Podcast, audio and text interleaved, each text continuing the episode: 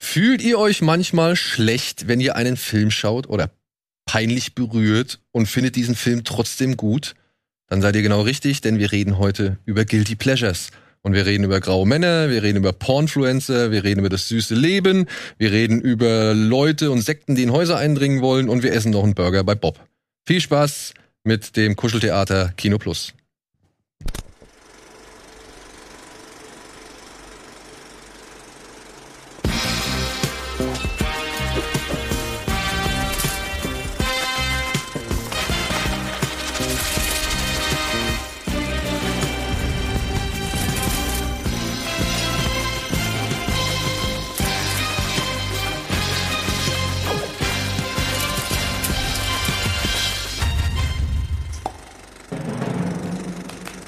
Duell der Megasaurier. Jawohl! Und damit herzlich willkommen zu einer niegelnagelneuen Ausgabe Kino Plus. Heute in wundervoller Besetzung. Eddie ist da, Andy ist da und Profifußballer Steven Ja. Kittchen hat sich auch zu uns gesellt. Falls ihr denken solltet, oh, der macht sich hier aber bequem. Nein, Steven hat einen Außenbandriss, ne? War beim Fußballspiel zwischen ist- ist- Trimax und Knossi. nur mit einem Foul zu stoppen gewesen. Ja. Und ist nur mit einem Foul zu stoppen gewesen, ja. Also ein das- gemeines Foul. muss man sagen. Aber das, ja, das war ein ma- mieses Foul, ne? Das war völlig unnötig. Also, ich bin ja nicht, nicht unbedingt der Schnellste, aber ich war weg. Was sagt das über den Gegenspieler? Ja, d- dass er frustriert war und dachte, Ja. vielleicht mit Anfang 20 zeige ich dem älteren Herrn mal, wo der Hammer hängt. Aber das war scheiße. Ja. Aber das Geile ist, hat danach ja noch jemand gefault und sich dann so auf die äh, Schulter gemault, dass er sich die ausgekugelt hat. Und wurde auch herrlich. ausgewechselt. Das ist Murphy's Law. Oh. Karma. Das ist Karma. Ja. Ja. Karma ist Vor allem, wenn man jemanden so harmlosen wie dich äh, oder so netten wie dich äh, so umgeht. harmlos. Harmlos und Harmlos würde ich jetzt nicht sagen, nett wollte ich auf jeden Fall Danke sagen. dir. Ja. Aber ich glaube, die Zeit, in der, sag ich mal, Reha oder beziehungsweise die Regenerierungsphase hat, hast du vielleicht nutzen können, um irgendwas Schönes zu gucken. Ich habe viel Schönes geguckt. Ähm, ich habe The Grey Man, gu- äh, sprechen wir gleich Grey Man. drüber. Ich habe die Doku äh, über Industrial Light and Magic geguckt. Hast du die schon gesehen? Alter. Und ist gut, ja, ne? Äh, Mhm. also ich, jetzt mal ganz ohne Scheiß, ich krieg Gänsehaut. Glaub ich. Das ist für mich, ich weiß gar nicht, wie man das formulieren soll, aber das ist Disney Plus. das ist dieser, dieser Traum, den man immer hatte, gelebt von Menschen, die vielleicht so ein bisschen so nerdig rüberkommen, aber die alle sagen, sie haben, die haben das geliebt, das ist und mit Footage garniert, das ist so geil, ne? Also die ganzen Leute, die da angefangen haben, damals als George Lucas im Prinzip Industrial Light and Magic gegründet hat, ähm, die, die haben so Footage von, von Kinderfilmen, die die alle gemacht haben, Hm. wo die schon so Special Effects gemacht haben. Wer sie inspiriert hat, Ray Harryhausen. Mhm. Ey, ich kann euch nur sagen, das ist unfassbar. Also es hat mich so inspiriert und abgeholt. Ich saß da und habe gedacht, ey, wie geil. Genau so war das auch bei mir. Ne? Mhm. Die Filme, die mein Bruder und ich zusammen gedreht haben mit unseren Freunden, äh, wo du den Stab hinhältst und dann sagt er Stopp. Und dann klebst du irgendwas rauf und dann war es das Laserschwert und dann drehst du weiter und dann machst du Jo. bupp. Ey, Es, äh, es ist, ich fand es äh, unfassbar. Ist das, Also es ein, hat, ist das ein Film oder? Nee, nee, ist es das sind eine sechs Reihe? Teile, ne? Sechs Teile. Teile. Ah. Auf Disney Plus kommt das. ja, ja. Ja, und der erste ist schon.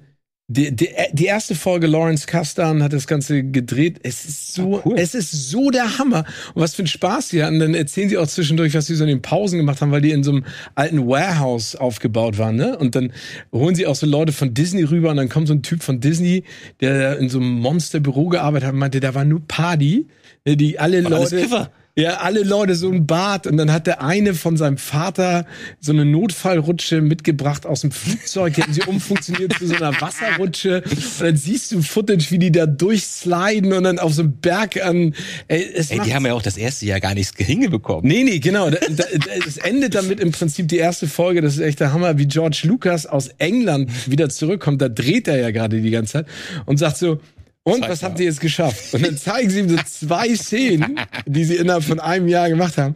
Und George Lucas sagt dann auch im Interview noch, und ich war sauer. ich war ein bisschen sauer.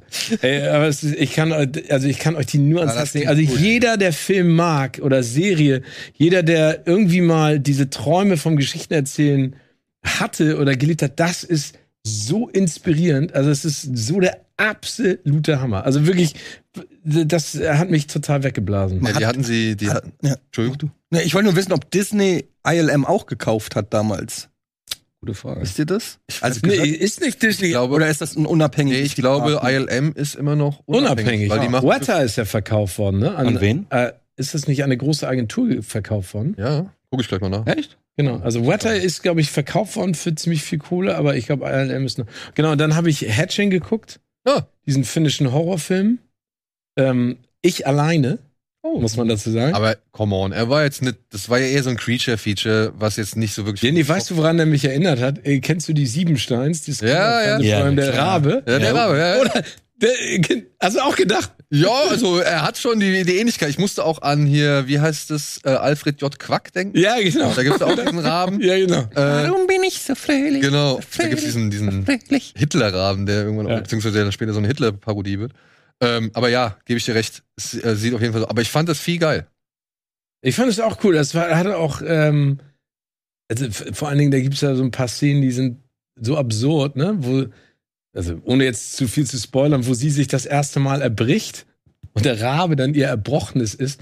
Und ich habe dann nur gesagt, mir kam das selber, die Suppe hoch. und dann ist das ja so ein, wird das ja, also, aber vor allen Dingen, was ich daran spannend finde, ich bin ja nun kein Horrorfilm-Experte, seid ihr ja oder du. Ähm, ich fand es äh, ganz cool, also es spielt extrem im Hellen. Ne? Also es ist, Mhm. äh, du sie- also es ist alles jetzt nicht düster ausgeleuchtet oder sowas. Es gibt ein, zwei Szenen, die nachts spielen. Ähm, das fand ich beeindruckend, aber der wahre Horror ist ja eigentlich ihre Familie.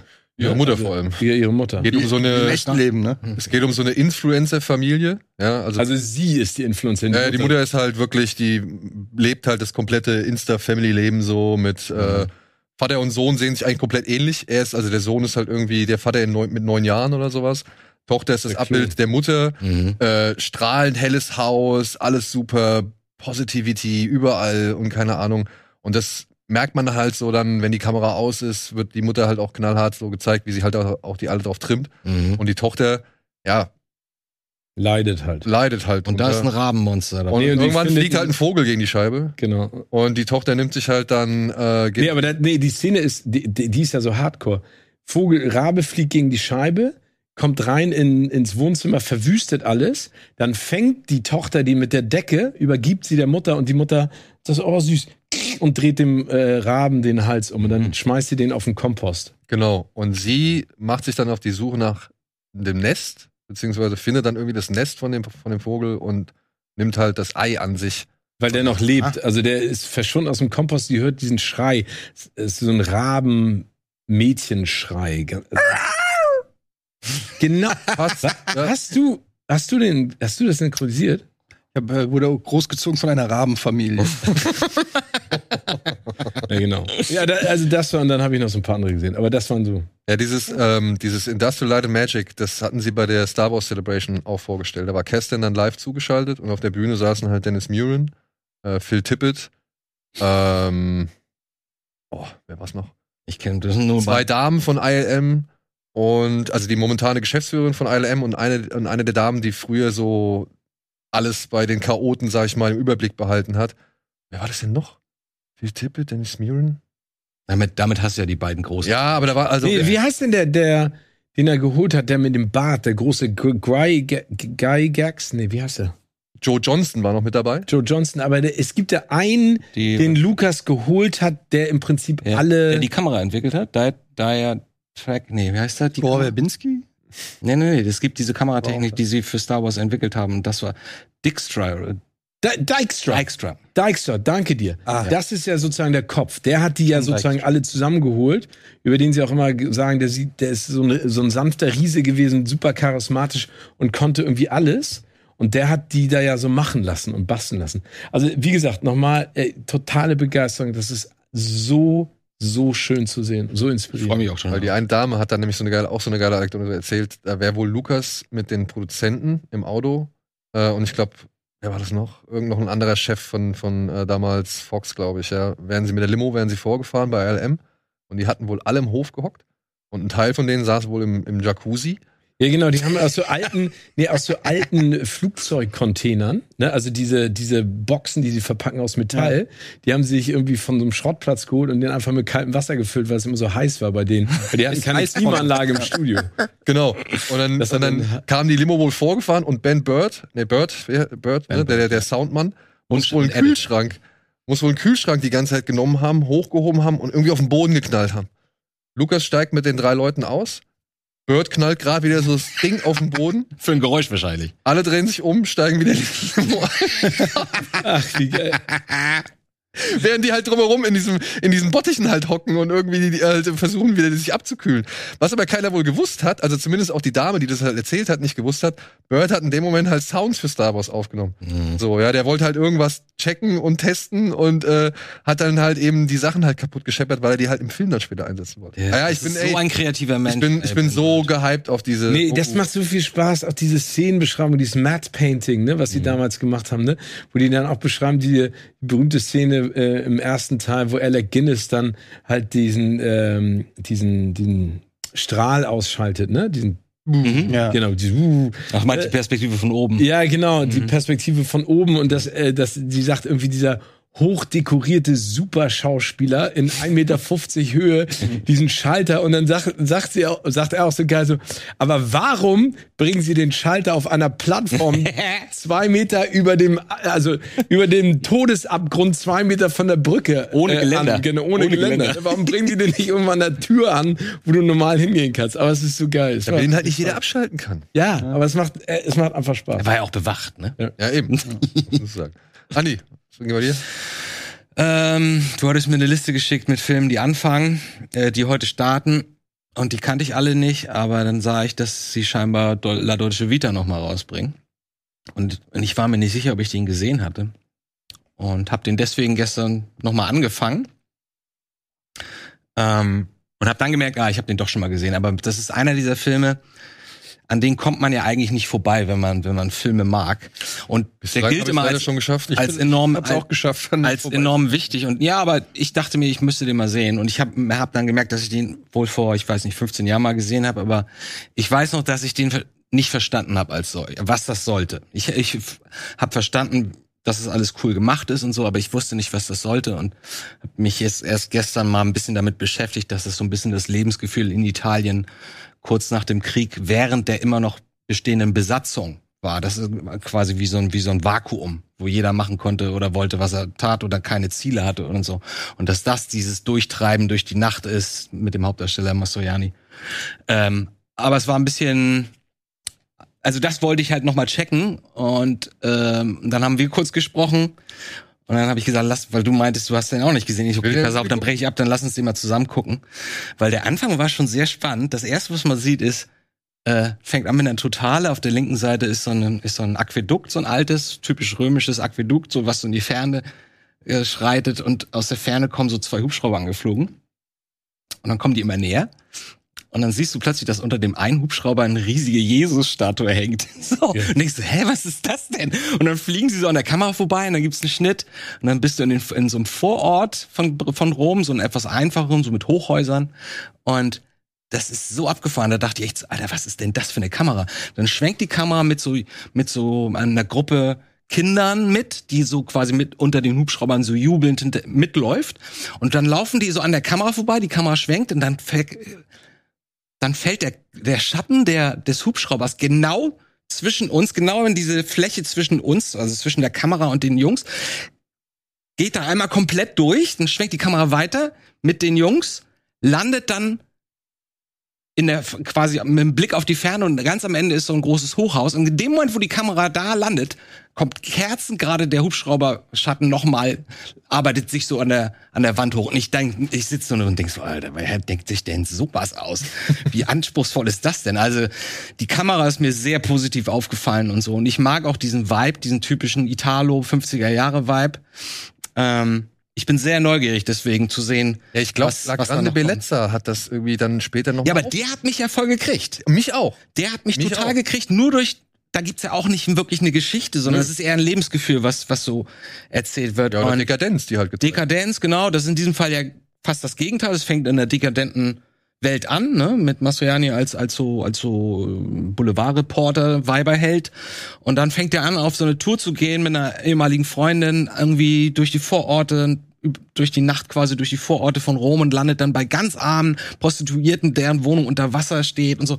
Da habe ich dann aufgehört. Ja, das ist echt alles spannend, aber ich würde mir lieber mit, mit jemandem gucken und dann darüber reden. So. Aber Da, warum kommt der nochmal ins Kino? ne, er ist halt ein Klassiker. Ah, Klassiker. Es ist- Also, äh, also gibt keinen Anlass. Wiederaufführung. ich denke mal, der wird jetzt ein gewisses Alter So wie erreicht haben. Psycho nochmal eins zu eins nachgedreht. Nur in Ja, Farbe. der war aber nicht so schön. Gast van Zandt. Und ansonsten habe ich nur gestern angefangen, ähm, ich beschäftige mich ja so immer so einmal im Jahr, ich muss immer aufpassen, weil das uns immer zu viel wird mit so Mafia und Cosa Nostra-Geschichten und so. sitzt du dann auch in so einem Mafia-Anzug. So weit, so weit treibe ich es nicht. So weit treibe ich es nicht, aber dann kommst du, wenn du dich damit beschäftigst, mit den ganzen Personen und gerade was in den letzten fünf, in den letzten 100 Jahren so in Amerika mit der Mafia passiert, das ist immer natürlich immer faszinierend. Nur man muss aufpassen, wenn man da auf, auf Wikipedia hockt und dann kommt der Name und der Name und dann klickst du auf den Namen, dann hat der plötzlich auch noch eine spannende Geschichte und so. Egal, Ah, worauf ich hinaus will, ist, du kommst an so jemanden wie Michael Franchise nicht vorbei. Das ist so der bekannteste Ex-Mafiosi, der den Ausstieg geschafft hat, der ultra viel Geld ähm, in den 80ern verdient hat. Ich glaube, 8 Millionen in der Woche oder so, erzählt er immer. Mit so, einem- mit so einem Benzintrick. Also er war eher so der Wirtschaftskriminelle, sagt er zumindest, aber er war halt Geht auch dieser Benzintrick? ähm, die, die sparen sich Steuern. Die, die zahlen die Steuern nicht ab. Die Ah, kaufen ja, es irgendwo okay. ein ohne Steuern und verkaufen es weiter ohne Steuern. Hast du, hast du aufgeschrieben? Habe ich drauf. Hab ich Okay, und Michael Francis ähm, macht seit ungefähr zwei, drei Jahren so, hat er einen YouTube-Kanal, erzählt dann immer so ein paar alte Geschichten, ist jetzt sehr religiös und ist total happy und glücklich verheiratet und so sehr angenehm. Und sein großer Gegenpart ist ähm, Sunny, er heißt Sammy the Bull. Sammy the Bull, das ist so mit der brutalste Gangster, den man sich vorstellen kann. Der hat, glaube ich, der wurde verurteilt für, glaube 18 Morde oder so. Und der ist das, das, der Inbegriff eines Gangsters, wenn du mit, wenn du den reden hörst. Und, so. und der lebt auch. Das, sein Leben war Cosa Nostra so. Und die haben sich dann irgendwann mal online über Interviews so ein bisschen gekabbelt. Und dann hatten sie jetzt, haben sie gesagt, wir machen einen klassischen Sit-Down. Weil Sammy the Bull war bei den Lucchesi, also bei der Lucchesi-Familie und ähm, Michael Francis war der Sohn von dem Chef von den, naja, von der anderen großen Gang, Ah, ich weiß nicht mehr, wie die heißen. Das war das erste Mal, dass sie zusammensetzen und sich mal aussprechen und alle Probleme aus der Welt rotten. Und die haben daraus eine, eine Serie gemacht, die man dummerweise nur kaufen kann. Die kostet 40 Dollar, sind so 10 Folgen, ah, 50 Minuten, einfach nur, wie sie da sitzen, ein bisschen unterfüttert mit Bildern, aber dann, wie sie dann diskutieren und, und gerade Sammy the Bull wird dann irgendwann zu Wie heißt die ja. Serie? Mafia, Mafia States of America, glaube ich, heißt das. Und ähm, das ist ganz interessant. Also irgendwann Sammy hörst the Bull wird äh, Foxy zwischendurch. ja, ja, der will ihn, dann, die- will ihn dann an den Kragen, aber die haben da auch Leibwächter hinter sich sitzen und so. Das ist alles ganz wild. Hier, das fällt mir gerade ein. Ich habe hier ähm, In with the Devil angefangen mit Taron Edgerton. Soll echt gut sein. Ist gut? Ne? David Wolverine. Mhm. Ja, das fände ich Angeblich, aber geil. ne? Angeblich, also ich, ne? ich finde ja Taron Edgerton super. Ich hätte, das klingt jetzt sehr anmaßend, ich hätte die Geschichte anders erzählt. Äh, Ich finde, ich finde, ähm, die erste Folge, also es ist ja auch eine wahre Geschichte, ne? Das ist ja Worum der, geht's da? es geht ähm, um einen äh, um einen Mörder, der einsitzt Ach, und der. mehrere äh, Teenager-Mädchen umgebracht haben soll, sie aber nur eine Leiche gefunden haben Ah. Mhm. und er eventuell wieder rauskommt, aber er verantwortlich gemacht wird für 14 bis 18 Morde. Mhm. Und Taron Edgerton spielt so einen jungen, ziemlich aufgepumpten, muskulösen Drogendealer, äh, de dessen, der überführt wird und in den Knast kommt und den das FBI und die CIA anheuern wollen, weil er so charismatisch ist und gut mit Leuten an kann, äh, dass er verlegt wird in den Knast, wo der Mörder drin sitzt, Verstehe. um Mhm. ihm zu entlocken, wo die anderen Frauenleichen sind. Und das wird parallel erzählt, ist ganz, g- ganz spannend. Also Ray Liotta spielt zum Beispiel den Vater von Taron Der ist da noch Edgerton. bei? Der, Der ist, ist da noch dabei? bei? War das der Film, bei dem er während, dem, äh, während des Das Drehs weiß er ich nicht. gestorben ist? Das weiß ich nicht. Und äh, Greg Kinnear, also es gibt Rückblenden von ein paar Jahren, also später als in den 90er Jahren, es- die Rückblenden äh, zu Greg Kinnear, der den Kopf spielt in Illinois, der diese Teenager-Morde aufklären will. Also zwei Zeitebenen. Und quasi, äh, oder? ja, genau. Und äh, Paul Thomas Hauser spielt den Mörder. Euch? Äh, ziemlich geil. Also den finde ich richtig geil. Greg Kinnear finde ich auch richtig geil. Taron, A- also das, das war mein Problem. Ähm, wir haben das zusammengeguckt. Mein Problem ist, ähm, dass Taron Edgerton diese erste, also diese erste Episode habe ich jetzt erst gesehen. Da geht's so extrem um ihn, weißt du, was ich meine? Also um ihn als Person, äh, er zeigt sich die ganze Zeit, wie aufgepumpt und muskulös er ist. Er ist nicht sympathisch, er soll auch keinen Sympathen, sympathischen Menschen darstellen, aber der ist total unsympathisch und es dreht sich komischerweise um ihn mehr als Figur. Diese Vater-Sohn-Beziehung zwischen Ray Liotta und ihm klappt, finde ich, überhaupt nicht da. Also diese Beziehung schnalle nicht. Und ich finde den Part mit Greg Kinnear viel geiler. Hm. Kommt vielleicht ja noch. Ja, kommt vielleicht noch. Also deswegen, also die, die Geschichte äh, hat gute Voraussetzungen. Paul Thomas Hauser spielt wieder so ein äh, so, so ein bisschen Wer ist, ver- Entschuldigung, wer ist das? Paul das Thomas ist Hauser? der aus, äh, wie wie heißt dieses Olympia-Attentat nochmal? Richard Jewell. Ja, genau. Ach, der. Genau. Oh, der ist gut. Ja, der ist Ist super gut. gut. Und der spielt richtig gut. Oh, also ich hoffe, dass sich die, dass die, sich die Serie noch entwickelt. Also dass es nicht nur um Taron Edgerton geht. Also diese, die ruhigen Momente sind geil. Die, wo er so auf dicke Hose macht, f- mag ich nicht. Vielleicht wollen sie einfach nur noch mehr sein, seine Ja, Entschuldigung, Figur dass wir sein. unterbrochen nö, nö, nö, haben. ich war ich, Das fiel mir nur aber gerade dass sie, ein. dass sie halt erst noch mal seine Figur noch mal. Ja, das ja. hat wahrscheinlich eine Funktion für später, dass sie Hoffentlich. ihn so groß aufbauen. aber dass er ist ja auch persönlich- Executive Producer dran. Ne? Ist er? Die heißt Ah, wie eigentlich, cool. wie- die heißt ja eigentlich Blackbird oder so, ne? Ja. Blackbird. Ich hab's auch ja. Heißt die? ja, die Serie, ich verstehe auch nicht, warum sie dann halt, ich meine, der deutsche Titel, also. warum Aber sie In with Deutsch- the Devil ist ja nicht schlecht. Ist nicht schlecht, Ja, ja. genau. Aber ja, ist halt verwirrend, wenn du nach Blackbird suchst oder dich fragst, was mit der Blackbird-Serie ist. Und bei uns hat sie dann einen anderen englischen Titel. Aber ich finde ehrlich gesagt In with the Devil fast besser als Blackbird. Naja, wir, Ja, wir weil- verstehen nicht, was die Funktion, was, was das bedeutet, Blackbird in dem Ja, Blackbird Zusammenhang, klingt auch so ein bisschen generisch. irgendwie. Aber kommt vielleicht ja auch im Laufe der Serie noch. Ja, nee, also in Wahrscheinlich der ersten Umgangssprache, Folge irgendwas. da sagt er auch, ne, warum soll ich in die Hölle gehen und mit dem Teufel einen Pakt machen? Aber wo wir schon bei, ähm, um einmal kurz ein bisschen voranzutreiben, wo wir schon bei Gangstern waren, kurz mal ein kleiner Nachruf auf zwei große Gangster, die von uns gegangen sind. oder? Ah, ja. Ja, Ach, Zum einen James Kahn, Ach ja. ach ja. ja, Mhm. äh, und zum anderen Tony Sirico. Waren, Ja. waren das nicht zwei Tage hintereinander direkt? Irgendwie, es war wirklich ganz knapp Ah, hintereinander. Gott. Ja, äh, Ja. Paulie Die Walnuts Walnut. aus äh, Sopranos und ja, der Sohn von Vito Corleone aus Der Pate. Äh, zwei großartige Schauspieler. Oh ja.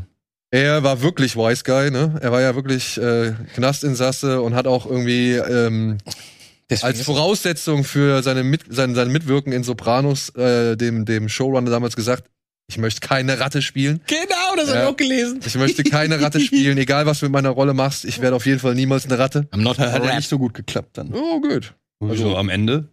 Ist Ja, aber es ist Nicht so Nee, in dem so- Sinne. Also nicht so ein richtiger Snitch.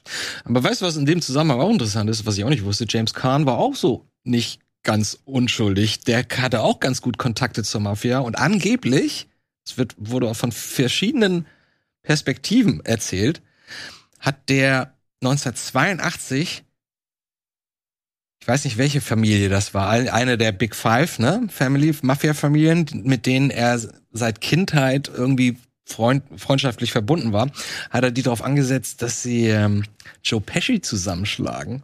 Weil Joe Pesci, weil Joe Pesci eine Rechnung von 6000 Dollar damals nicht bezahlt hat für irgendein so ein Hotel, was er kaputt gemacht hat oder so. Wo du denkst, warte mal, 1982. Da war Joe Pesci doch schon nicht unbekannt, ne? Joe Pesci ist ja der Mitentdecker von diesem Frankie Valley. Der, der, Ja? das, das hat ja Clint Eastwood in diesem Biopic äh, verfilmt. Wie, wie hieß der? Jersey Boys oder so, Mhm. glaube ich. Ja. Genau.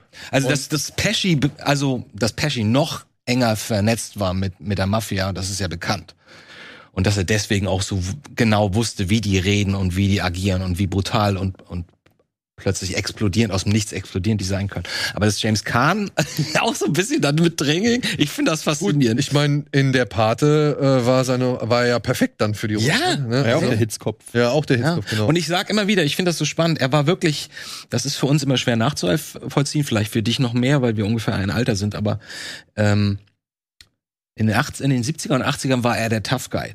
Der, der, der, Hei- der heiß, der heiß, wie heißt das, Heißsporn? Also Ja. jemand, der halt seine Gefühle nicht unter Kontrolle hat, so als, als Figur, die er häufig spielt. Und deswegen war das so toll, dass er plötzlich, ich weiß nicht, wann war, wann war der Film Misery? Misery 89? Oder war das 90er schon? Nee. Das war 80er. 80er, ne? Das war nämlich so toll, dieser, Glaub ich. dieser Bruch, dass der, der stark Auf einmal der und- Schwache. Und ist, auf ne? einmal ist er der, der einfach nur schwer Hilflose. verletzt, hilflos im Bett liegt und so. Und dass er überhaupt so eine Rolle annimmt und so, fand ich. Und sein Sohn spielt ja in Ocean's 11 auch mit, ne? Ja, genau. Habe ich auch gerade erst nee, erkannt, dass das, 1990. Ah, Okay, dann doch, dann. Und sein Sohn spielt ja auch den schleimigen, ekligen Manager bei Entourage. Genau. Ja. Das habe ich auch erst darüber geschnallt, als ich mich mal dann reingelesen habe und so. Ich bin nämlich auch bei Hawaii. Ja. Spielt die Hauptrolle mit dem Cool J, L, LL Cool J, oder? Und in diversen Michael Bay-Filmen ist er ja auch schon aufgetreten oder beziehungsweise. Ja, der macht das in gut. Der, Tony der, Scott-Filmen der und kann was- diese, diese ekligen, arroganten Typen, kann der super. Und in Ocean's Eleven, ich muss sagen, ich, ich sehe ihn immer gern mit äh, Casey Affleck da Ja. als Bruder. So.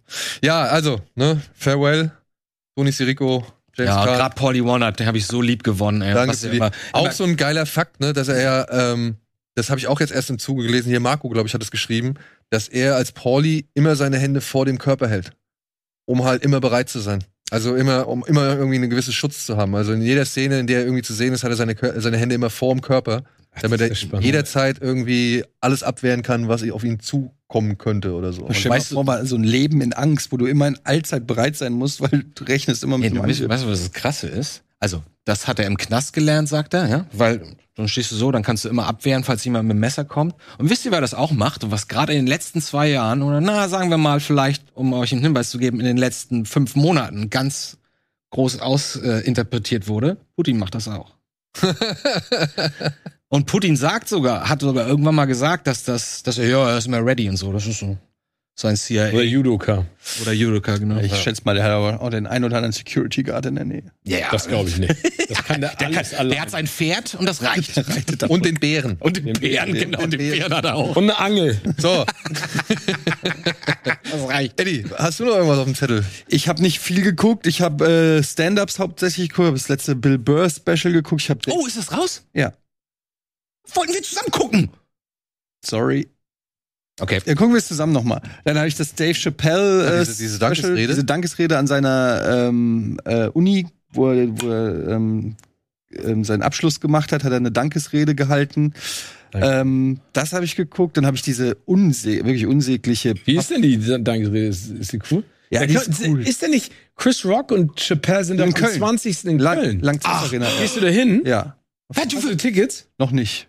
Sag Bescheid nochmal. Ja. Sagen wir Gerne alle Nein. zusammen hin. Am 20. September. Hab ich euch Da ist nicht das so geschickt, ein ne? Bock drauf. Vielleicht Ja, fahren wir let's das go zusammen. zusammen. Ja. Ja, ich bin da auf jeden Fall. Ich meine, wann hat man die Chance, Dave Chappelle und Chris Rock live zu sehen? Also, Ja. also Als wir in London waren, weißt du noch? Ja, ich meine, okay, in Deutschland.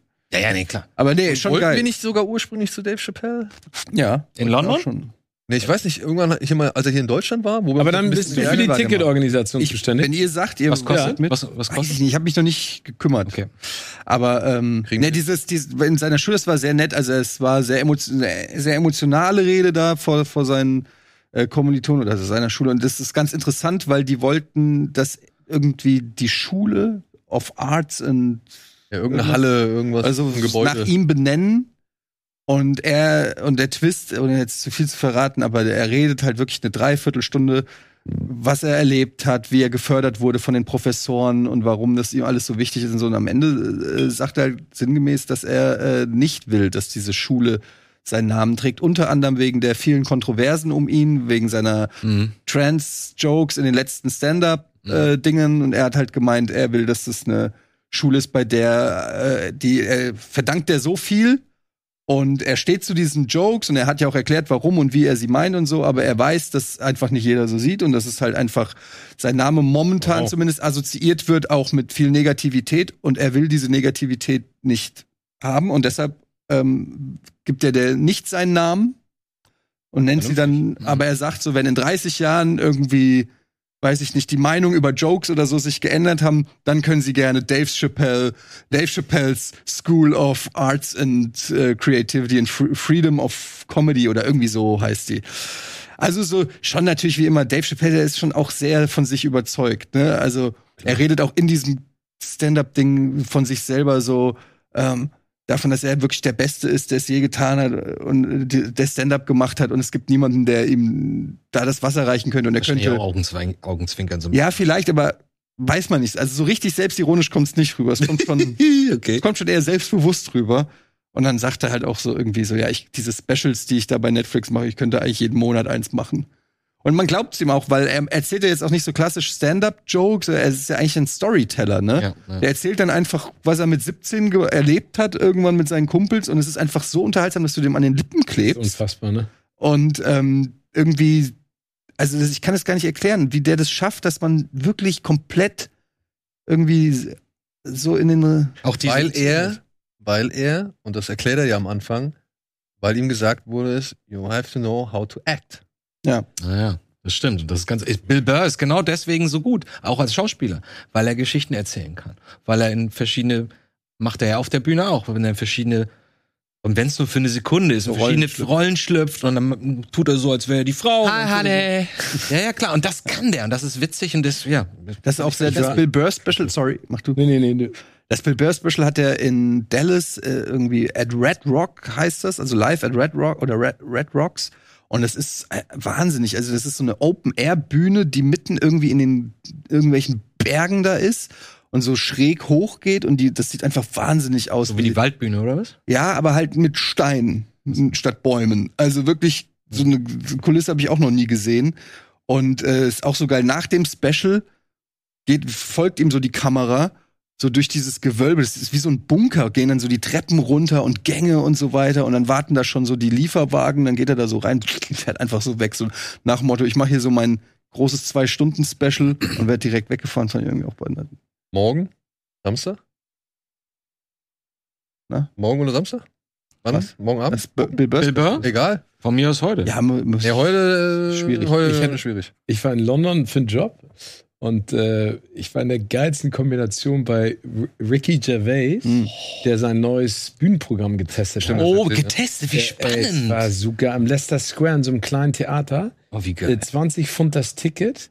Mm. Und er hat dreimal eine Viertelstunde bis 20 Minuten gemacht und zwischendurch waren so Nachwuchscomedians. Ich war da drin mit Tim Melzer und Olli Pocher.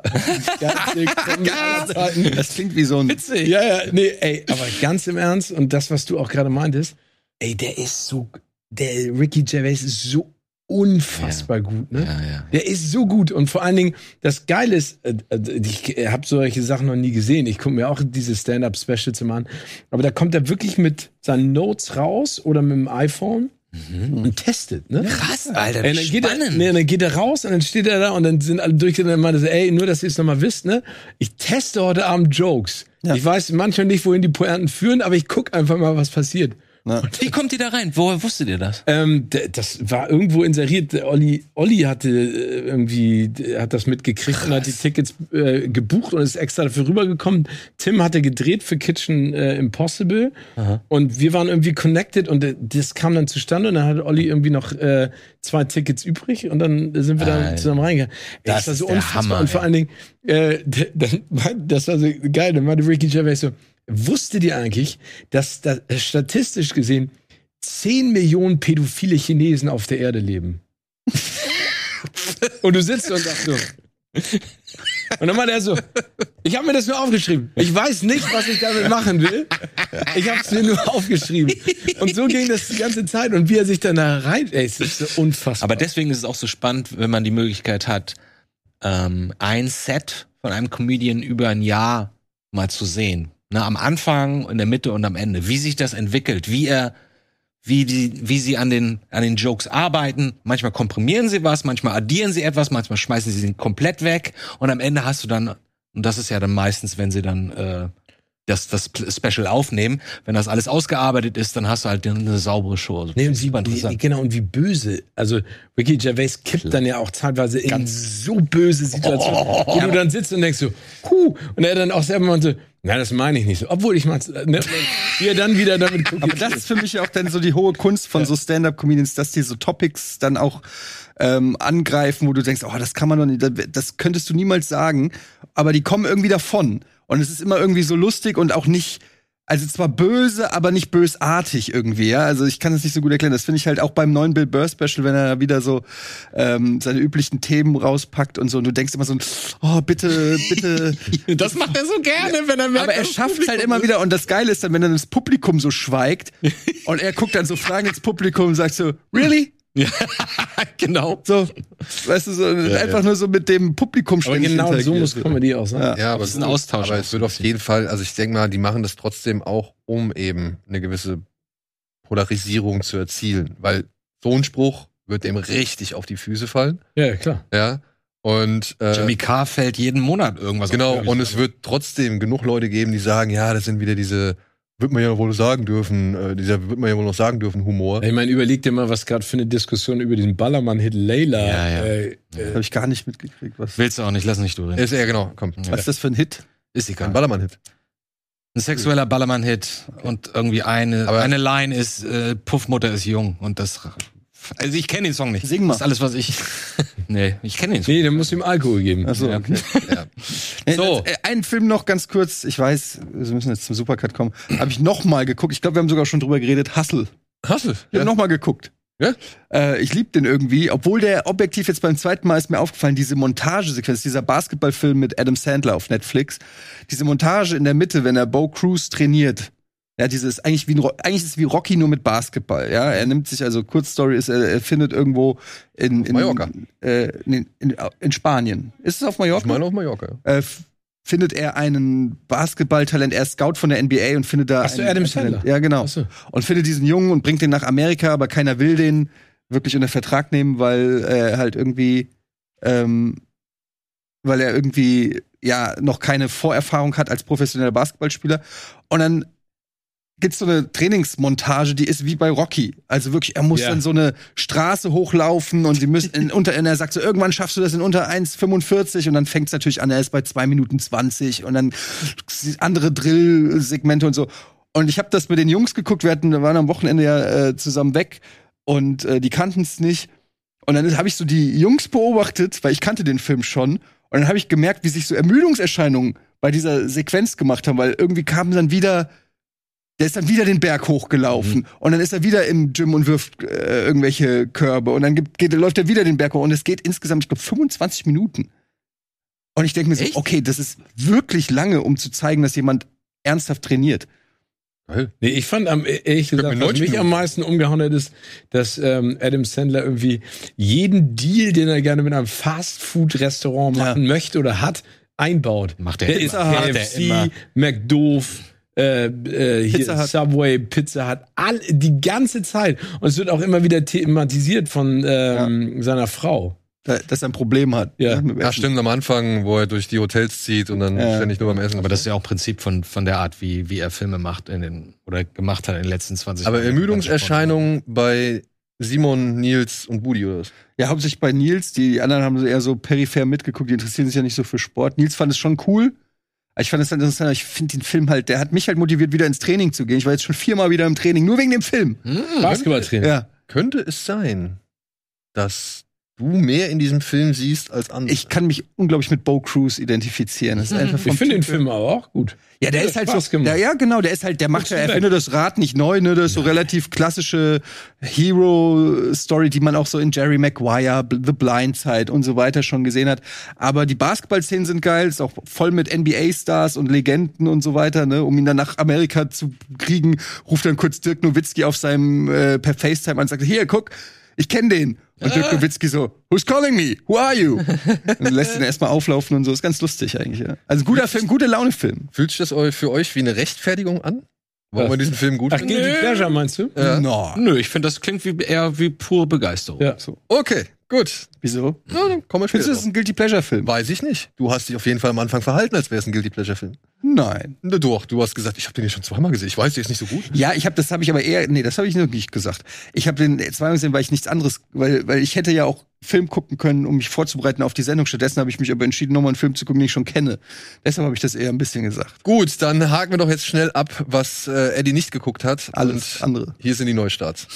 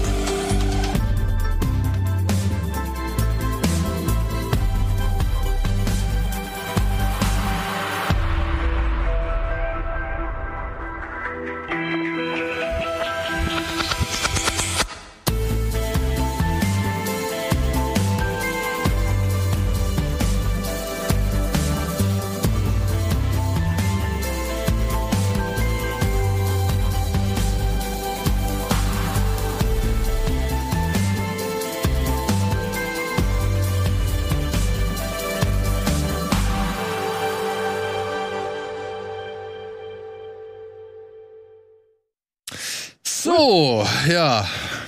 Komm, Steven, wir haken mal ganz schnell The Greyman ab. Ja. Weil da wollen wir ja auch nicht zu viel verraten von. Und das Ding ist halt, der kommt jetzt nur für kurz ins Kino Zwei Wochen oder so. für Ne? zwei Wochen und startet dann bei Netflix. Ist der bis dato teuerste Netflix-Film mit Ryan Reynolds, äh Quatsch, mit Ryan Gosling, mit äh, Chris Evans. Chris Evans, Ach, Anna, dieser de- Formen. ja, Russo-Brüder-Film? Anna de Armas Ah. äh, und inszeniert von den Russo-Brüdern basierend auf einem Roman von Mark Haben wir letztes Mal schon drüber Ja, geschnackt. Mark Greery oder Gre so. Greery, genau, Greery. Greery. Und ich musste kurz auf diesen Mann eingehen, Mark Greery, der diesen Roman geschrieben hat, denn der war mal Co-Autor von Tom Clancy. Und Nee, ja, hat hat, das doch, ich dachte, er hat es übernommen nach Tom Clancy's. ja, der hat erst mit ihm zusammengearbeitet Ach so, genau. und hat Sachen mit ihm zusammengeschrieben und dann hat er nach Tom Clancy's Tod eben die Reihe oder die Sachen fortgeführt, die Tom Clancy so gemacht hat oder für die Tom Clancy so steht. Und das ist meiner Ansicht nach ja die Erwartungshaltung, mit der man an diesen Film rangehen sollte, denn das fühlt sich schon sehr stark nach einem Tom Clancy Roman an oder nach irgendetwas, was Tom Clancy früher gemacht hätte. Muss ja nicht negativ sein. Und es gibt jetzt halt schon insgesamt zehn Bücher von diesem Cord Gentry, so heißt Ryan Gosling in diesem Film, oder Sierra Six, so ist sein Codename. Er ist ein Profikiller, rekrutiert von der Regierung. Und wir sehen, oder der Film beginnt damit, dass er beauftragt wird, eben einen Mann auszuschalten, der sich im Laufe des Auftrags als ehemaliger Kollege von Sierra Six entpuppt. Und der gibt Sierra Six einen USB-Stick und auf den haben es plötzlich alle abgesehen. Und deswegen wird der andere, sag ich mal, Subunternehmer und Profikiller Lloyd Hansen, gespielt von Chris Evans, auf ihn angesetzt. Cord Gentry angesetzt. genau. Alter, was genau. geht denn da ab? Ja, das ist schon- Ma- das ist eine echt wie Monster-Szene. ein Marvel-Film ist das eigentlich. Ja, genau. Und da wären wir schon beim Thema. Sag mal, aber das sieht für mich so aus wie, zumindest nach diesem Trailer, endlich mal wieder ein richtig aufwendiger Ah, hier, Ragged Teurer John Cage Action. ist auch da. Actionfilm, weißt du? Ich, ich finde, wir haben lange keinen. Also wir, wir haben schon darüber Also bis- diskutiert, äh, Schröck und ich. Und ähm, also, fangen wir vielleicht mal mit den Sachen an. D d- er findet nichts neu, ne? Hm, Also sieht's geschichtstechnisch, Hm. Inhaltlich gleiche Ist der- Soße. ist Jason Bourne. ja, genau. Dachte ich mir schon, ja. Mhm. Wenn du dich drauf einlässt und ich, ja, als ich den gesehen habe in der PV, habe ich auch gesagt, war ich genau in der Stimmung. Ne? Ich wollte mich hinsetzen und einfach nur Mhm. das mitkriegen. Und genau dafür ist er super. Gut, freue ich mich. Ich war in der Und- gleichen Stimmung. Es war mich freitags morgens. Ich habe gedacht, geil, jetzt mal schön einfach einen Actionfilm gucken, so nicht groß nachdenken, bla bla.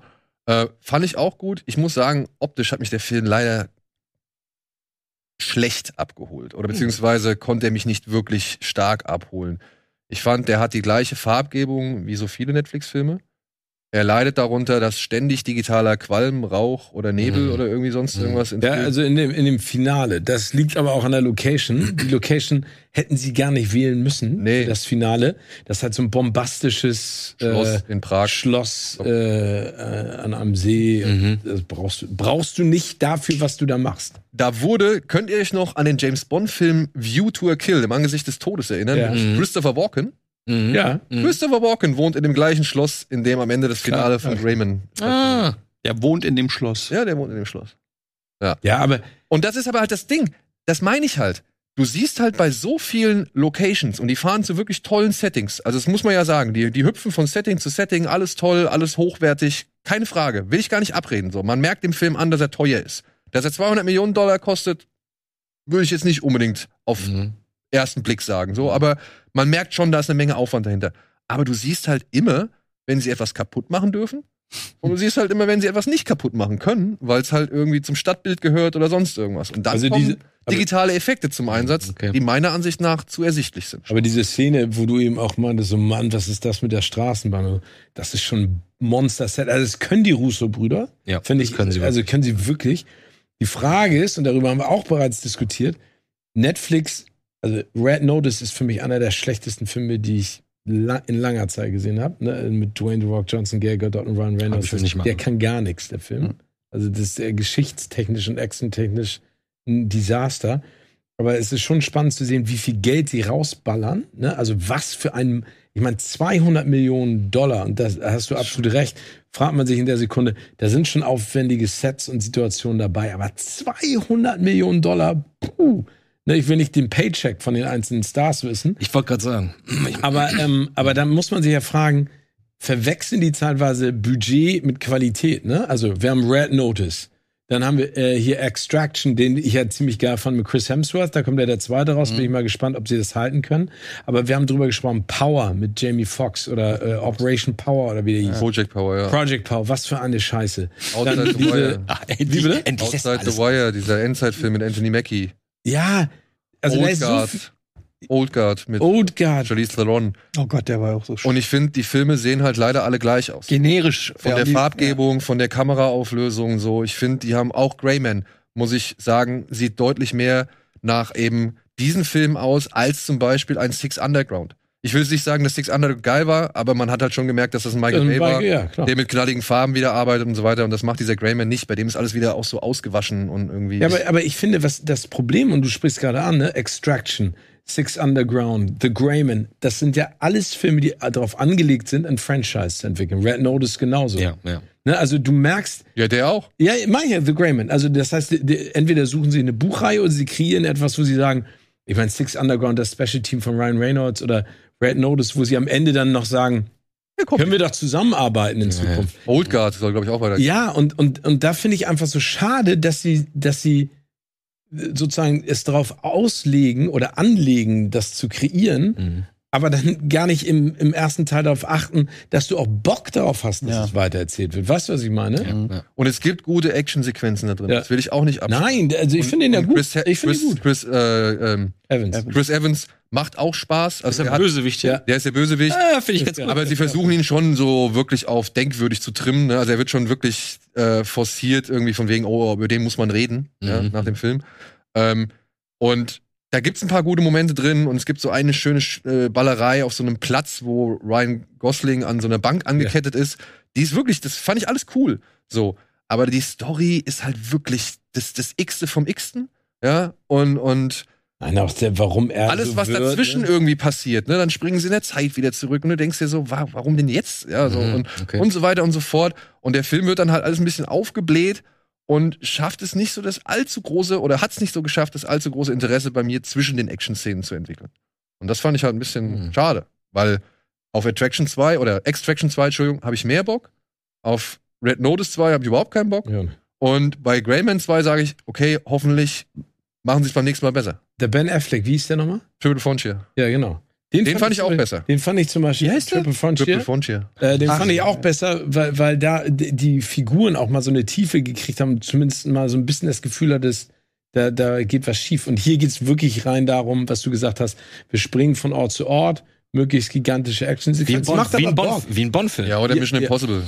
Oder Ja, Mission aber, Impossible. aber, die, aber das ist eine andere Qualität. Das ist eine andere Qualität. Ich Ne, finde auch, also- die Bourne-Filme sind noch eine andere Qualität. Also für die, für, also um mit Mission Impossible, Bond und Bourne mitzuhalten, musste Greyman noch ein bisschen mehr Spektakel in die Action reinsetzen. So, da müssen, da müssen noch mehr Szenen reinkommen, wo du sitzt und dir denkst, Alter, tut das weh? Oder boah, wie haben die das gemacht? Nee, aber, da- aber das Problem ist, dass sie versuchen bei Grayman, dann halt, und w- wenn wir jetzt schon an der Kritik sind, dann auch so Tiefe ranzukriegen für den Charakter von Ryan Gosling. Dann gibt's diese Rückblenden, dass der Vater halt so hardcore war. Und dann gibt's diese eine Szene, wo er völlig verwundet sitzt und einer, der am Mast meinte, so, warum sagst du denn im Knast? Und dann erzählt er im Prinzip, dass er, und das ist jetzt, ich spoiler das jetzt mal nicht, dass er etwas gemacht hat. Ähm, und das kommt aber so so einfach so da, dazwischen. D- Mhm. d- Also du weißt gar Ja. nicht, warum er sie jetzt so tief blicken Und lässt. das meine ich halt, das, das entwickelt nicht so wirklich die Spannung oder auch nicht so wirklich das Interesse. Aber er macht trotzdem Bock. Also er ist auf jeden Fall besser als Red Notice, Old Guard, Outside the Wire, Ja. Project Power. Also er ist eine, wirklich besser als eine Menge von diesen Netflix-Actionfilmen.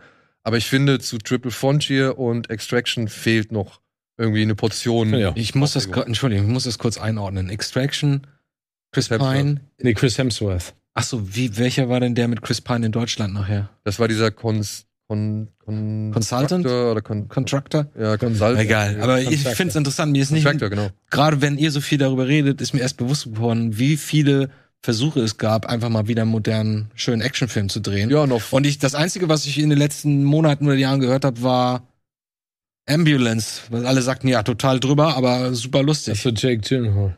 ja. Das ist auch Michael Bay. Ähm. Das ist Michael Bay, ja. du, ich kann es nochmal sagen. Hab ich noch- Schau dir RRR an. Ah, pff, Ich habe mir da lange, lange äh, Szenen von angeguckt. Ich glaube, wir Geil. müssen ein bisschen. Ja, ja, ja, ich weiß. geben. So, dann haben wir zwei Filme, also Dolce Vita, äh, da hat, haben wir ja schon drüber geredet, der wird wieder aufgeführt. Aber ganz toller Film. Ey, Finde ich immer vor allem ein visuell. ganz Toller Guckt Film. euch diese Bilder. Ah, guck mal, da ist das, da ist der Schuss mit dem Hubschrauber. Wie lustig. Wie lustig. Und da ist der Jesus. Ja, so fängt der Film halt an. Aber guckt euch diese Bilder an, diese schönen Schwarz-Weiß-Bilder. Ich weiß nicht, woran das liegt, wie die das gemacht haben. Das ist alles so hell. Aber Den, trotzdem. ich habe dunkel. den noch nie gesehen. Gut, vielleicht ist der jetzt auch restauriert worden, ne? Das kann ja, der wurde, der, das stand am Anfang der Version, die ich gesehen habe, stand das lange. Na, das Tarantino-Ding gut ja, finde, das, ist klar. das glaube ich auch. ähm, ähm, stand, dass sie das aus verschiedenen ähm, Source-Materialien zusammengebaut haben, also sowohl Ton. Aber es ist eine 4K-Abtastung tatsächlich von einer alten Rolle und das sieht super aus. Und die Zumindest legendäre das- Szene am Brunnen, ne? Ja, ja, die berühmte- Ey, ich hab Bock drauf, ich hab Bock drauf. Ja, es ist halt Kunst, ne? Es ist halt Kunstkino so. Aber es ist genauso wie, falls ihr mal Ja, aber der hat 8,5 einen kennt. Style. der hat Ja, aber einen hast du mal Style. 8,5 gesehen? Ja. 8,5 ist der Film, den Spielberg, von dem Spielberg sagt, er guckt, bevor er einen Film dreht, guckt er sich immer 8,5 an. Und wenn du 8,5 dir anguckst, weißt du auch warum. Weil diese Kamerafahrten in 8,5 und die Art, wie visuell erzählt wird, wirklich ganz, ganz, ganz beeindruckend ist. Und hier habe ich auch das Gefühl, zumindest in den ersten, ich weiß nicht, 25 Minuten, die ich bisher gesehen habe, äh, hatte ich das auch so. Wie gesagt, es ist lange her, dass ich den das letzte, ah ja, 4K-Restaurierung. Aber das ist ja Ähm. geil. Also, oh, ich, ah, ich hoffe, ich schaff's noch irgendwie ins Kino den, oder im Kino den zu sehen. Ja, vielleicht, guck- ja, sag mal, wenn du den im Kino gucken willst, sag nochmal Bescheid, vielleicht gucke ich mir den auch. ja weil da hätte ich schon echt Bock drauf. Wollen wir vielleicht morgen Abend, Samstagabend? machen? Weil es gibt nichts Tolleres, als, als wenn man Jahrzehnte gesagt bekommt, guck mal diesen Film, guck mal diesen Film. Und dann liest du, das ist der tollste Film und so. Da- Bei mir war das auch mit, mit ähm, dem, oh Gott, oh Gott, ist mit Citizen Kane auch so. Ja. Und ich so, ja, ja, wart, wart mal ab. Und dann ist irgendwann 98 und ich habe hab dieses Argument 20 Jahre gehört und ich so, ja, guck da mal rein und dann gucke ich mir diesen Film und denk so, Alter, was ist denn das für ein geil gemachter Film? Das gibt's doch nicht. Von wann ist der? Ich weiß nicht, von wann, 39 oder 43 oder irgend sowas.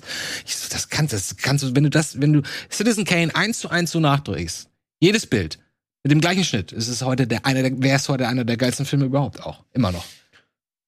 Ja, ob sich dann aber so viele Leute dafür interessieren würden. Das ist eine andere Frage. Ja, aber in diesem Fall Aber ich weiß- ähm, ist es immer toll, wenn man dann überzeugt wird und dann denkst du, ja, gucke ich mir den jetzt mal an, wie zum Beispiel Deutsche Vita und dann denkst du, Ja, aber ich oh, finde, fuck, was der ist Deutsche wirklich Vita geil. halt hat, ist ja nicht nur das, was du gerade erzählt hast mit äh, Kamerafahrt und sowas, Mhm. sondern ich finde, das sprüht eine, eine, ein Gefühl aus. Das ist äh, ganz häufig, das klingt jetzt vielleicht auch völlig absurd, aber du guckst ja manchmal Filme an und das ist so platt auf der Leinwand. Weißt du, was ich meine? Ja. Du, Rayman. ja, vielleicht. aber der Den kommt ja raus. spürst du, den riechst du, den ja, fühlst genau. du. Ja, ja. Weißt du, was ich meine? So wie bei Call Me By Your Name hatte man Ja, das genau. auch so ein bisschen. Genau, genau. Ja. den, genau. den Sommer, ne, und das hast du bei dem Film eben auch. Also da kriegst du direkt dieses, dieses Lebensgefühl, der hat so eine, so eine, so eine geile Patina einfach. Mhm. Ja, ist komisch, ne? Man kann's, äh, man kann's fast gar nicht greifen, Nee. was, was das ist. Aber es, das ist genauso wie die Sorrentino-Filme. Das kann man auch schwer erklären, ne? Wie heißt das Ding im, im, äh, im Hotel, in dem Erholungshotel von ihm? Ach so, das- Äh, ach so, Youth. ewige Jugend. Ewige Jugend. Kannst du auch nicht erklären, was da cool ist. Nee. Weil du guckst ihn dir an, denkst so, irgendwas kriegt mich da Du total. siehst nur schräge Charaktere, die in der Kur sind für reiche Leute und denkst dir eigentlich, es kann dir eigentlich vollkommen egal Und es geht, sein. glaube ich, um Sex. Es geht, ja, es geht um alles. Oh, Ums es geht um Älterwerden, alles, ja, ja. ums Loslassen, ums Verzeihen. um Und er ist das super erschreckend mit seiner Frau nachher und so. auf jeden Fall. Das hat mich fast auf jeden zu Tode Fall. erschreckt. Aber trotzdem, wenn die Musik ertönt, ich, ich heule wie ein Schlosshund. Super toll. Ja. Aber ja, das, das glaube ich, das ist auch bei Deutsche Vita. Ich meine, wirklich, wenn man sich jetzt so, also ich muss mir nur diese paar Bilder angucken und ich kenne natürlich hier von Frau Eckberg das Bild im, im, im Brunnen. Mhm. Ähm, und, und ich verstehe schon, warum Sorrentino zum Beispiel eben so fasziniert von diesem Film ist und wie viel von diesem Film dann ins eigene Werk einfließt. So, ne? Also das ist ja auch immer wieder Scorsese ja genauso. Oder Ja, ja. ich meine, bei, bei Spielberg, es sind ja mehrere Filme. Es ist ja nicht nur 8,5, ist ja auch Lawrence of Arabia und noch zwei, glaube ich. Aber die- 8,5 ist, ist jeden offensichtlich, wenn du den guckst und merkst, wie, der, wie die, die da die Kamera bewegen, denkst du, ah, da kommt das alles her. Ja, Ist du, klar. Hm. wirklich, ich habe auch Bock auf den. So, komm, machen wir weiter. Äh, was haben wir noch? Wir haben noch The Owners, ein kleiner Home Invasion Thriller mit Macy Williams, der Arya Stark aus Game of Thrones. Die äh, will eigentlich ihr Auto zurückhaben, was sich ihr Mann oder Freund gerade geliehen hat. Schönes altes Auto. Und deswegen sucht sie ihn auf. Und aber ihr Freund hat gerade vor, in das Haus eines älteren Ärztepaares mitten auf dem Land einzubrechen, weil sie da drin einen Safe vermuten, in dem sich jede Menge Geld befinden soll. Mhm. Oh Und ja, lassen wir es so sagen, sie brechen in das Haus ein, Ähm, sie finden auch den Safe, aber dann geht's nicht ganz so glatt, wie sie es gedacht haben. Und irgendwann steht das Ärztepaar da und sie sehen sich gezwungen, die beiden oder den beiden die Nummer rauszupressen, die die Mhm. beiden aber auch partout nicht rauspressen wollen. Und mehr will ich eigentlich gar nicht erzählen, so, Das ja. reicht, es ist ja. auf jeden Fall halt ein Home Invasion Thriller, der versucht, ein bisschen die Formel umzukehren. Oh, was ist denn da los? Was ist denn hier? Geht der so hart? Also er hat, du meine einige, Güte. er hat einige Gewaltspitzen, die sind nicht ohne. Aber ich muss auch sagen, so ab der Hälfte hat er auch einen gewissen Leerlauf, äh, wo das, der nicht richtig gut gefüllt wird, muss ich sagen. Also ich fand den, die haben nach so ungefähr 45 Minuten, der Film geht nicht lange, das ist das Gute an ihm, ähm, haben sie irgendwie, verhandeln sie ständig Dinge, die eigentlich schon klar sind. Und dann arbeitet das Ganze aber halt nochmal auf ein neues Ende hinzu, als das, was man vielleicht erwartet. Und ähm, Also so wie Reva und Leia in der Verhörszene. zum Beispiel. 20 Minuten nichts passiert. Und, und äh, ja, und am Ende sitzt du halt vor diesem Film und denkst ja, aha, okay, aber es ist dann halt auch nicht mehr als zig weitere Filme, die man in diesem Segment schon irgendwie gesehen hat Hm, okay. oder, oder beziehungsweise versucht, einen neuen Dreh rauszufinden, das ist cool. Es Hm. macht das auch alles relativ konsequent und knackig und kompakt. Und die Darsteller spielen es auch alle halbwegs gut. Und man kann sich auch über das Wiedersehen von ein paar alten äh, Leuten hören. Hier dieser Silvester, wie heißt der Silvester, der den Arzt spielt, der war früher mal ein Doctor Who. Das war eine der, Echt? Oh. ja, ja, das war einer der ganz alten Doctor Who's. Der hat den Dracula schon mitgespielt und der spielt auch bei der Hobbit mit. Und seine Frau, die hat schon, also die hat jetzt zuletzt in Last Night in Soho mitgespielt. Ist auch eine ganz große Ikone. Sag mal, Ähm, was ich mich dabei frage, wenn. Sah so aus wie Geraldine Chaplin gerade. ja, so ein Ja, bisschen. stimmt, ja, stimmt. Aber genau, Sylvester McCoy, so heißt er und Rita Tushingham. So heißt sie. Wenn du den Film jetzt siehst, ne? Und Arya Stark kommt auf die Leinwand. Wie lange dauert es, bis du Arya Stark nicht mehr siehst? Ich finde, Maisie Williams macht das gut. Ja? Ja, Ist ja. das so? Weil sie spielt da ja so ein etwas eher einfaches äh, Dorfmädchen Ja. und, und äh, die aber halt, die schon weiß, was, dass da irgendwie eigentlich relativ viel Scheiße passiert, aber auch nicht irgendwie sich gegen die, sag ich mal, ähm, ja, gegen ihren Freund durchsetzen kann oder gegen Ehemann so. Und äh, merkt schon relativ schnell, dass sie da in eine richtig große Scheiße geraten ist, aber kommt halt selbst nicht so ganz da raus. Und Mhm. ich finde, das macht sie gut. Also das, das äh, ist nicht irgendwie sofort nur Arya Stark, die ich da sehe. Aber das sondern- muss so schwer für sie sein, weil wir müssen ein, uns mal verinnerlichen. Wir haben acht Jahre mit der verbracht. Acht oder neun, ne? Wir hatten ja die Pause. dazu. Wir haben neun, fast zehn Jahre mit ihr verbracht. Wir haben die kennengelernt, als sie sechs war, glaube ich. So wie Daniel Radcliffe. So wie Daniel Radcliffe, genau. Und das ist super schwer, dann aus dieser Rolle. Ich meine, du kennst sie und du kennst jede Gestik, Mimik und du weißt, wie die als kleines ja Kind ganz oft so so. bei Serienstars, dass man Ja. die, so Matthew Perry oder so die ganzen Friends-Leute, Ja, ne, die ja. haben ja auch, auch teilweise super schwer gehabt, dann Filmrollen zu kriegen, weil, oder Jennifer Aniston, weil man sieht immer, weil die hat's ja geschafft, ne, aber Mhm. Ja. du siehst immer wieder diese Serienhelden. Ich finde, wer es sehr gut gemacht hat, ist hier Tony Soprano, ne, hier weiß er. James Gandolfini. James Gandolfini hat ja dann noch so ein paar Filme gemacht, äh, hier äh, unter anderem mit der Julia, Julia Louis Dreyfus, diese Die Love Story? Liebesfilm. Genau, der war schön. Genau. Genau, und da musste ich auch sagen, hab ich gesagt, krass, du kommt, da kommt erstmal Tony Soprano, der so eine Erscheinung ist, und du denkst erstmal, das ist, den kriege ich nicht raus, dass das einfach dieser brutale Gangster ist. Und dann ist das so ein ganz liebevoller, warmer, Mhm. ähm, Schüchterner fast. schüchterner Mann, der irgendwie für sie kocht und sich so auf die Veranda setzt und so, hm, Ja, na, ich so fand das auch super sympathisch, wie der das ja, und das ist dann halt die große Kunst, ne? Auch Ja. so ein bisschen das Vergessen zu machen, wo Ja. du. Und ich muss sagen, bei dem Film, sie ist da halt, ne, klar, sie ist das Zugpferd, sie ist das bekannte Gesicht so und mit ihr holst du sie rein, weil es wird auch fast meist, also das meiste wird auch aus ihrer Perspektive erzählt. Und trotzdem, ich habe da jetzt nicht Aya Stark gesehen. Ja, cool. Ich wollte einfach diesen Oh, sowas, Film gucken, sowas ich freut wollte mich. wissen, was da abgeht. Mhm. Und ich finde, der macht solide, aber nicht mehr als solide. So. Okay. Aber ist schön, sowas halt im Kino zu sehen, weil ich glaube, im Kino wirkt sowas am besten. Und das würde ich auch bei dem nächsten Film äh, sagen, der heißt Spiral, der kommt nur für kurze Zeit ins Kino. Äh, hier geht's um einen jungen Mann, der zusammen mit seinem, ähm, seinem Partner und dessen Tochter in eine neue, ein neues Haus zieht. Und plötzlich taucht halt ein alter Mann auf, ganz verwirrt, drückt Malik, so heißt der junge Mann, ähm, drückt einen Zettel in die Hand, sagt bitte keinem was und keine Ahnung und er weiß, versteht gar nicht, was mit dem Zettel auf sich hat, der ist eigentlich, da steht nichts drauf. Und dann stellt er halt irgendwie fest, dass aber auch die Nachbarn gegenüber irgendwie ganz komische, wie soll man sagen, Gesellschaftsabende feiern. Gesellschaftsabende. Ja, ja. Das ist die Nachbarin? Das ist ein, nee, das ist eine andere, ja doch, das ist auch eine Nachbarin so. Okay.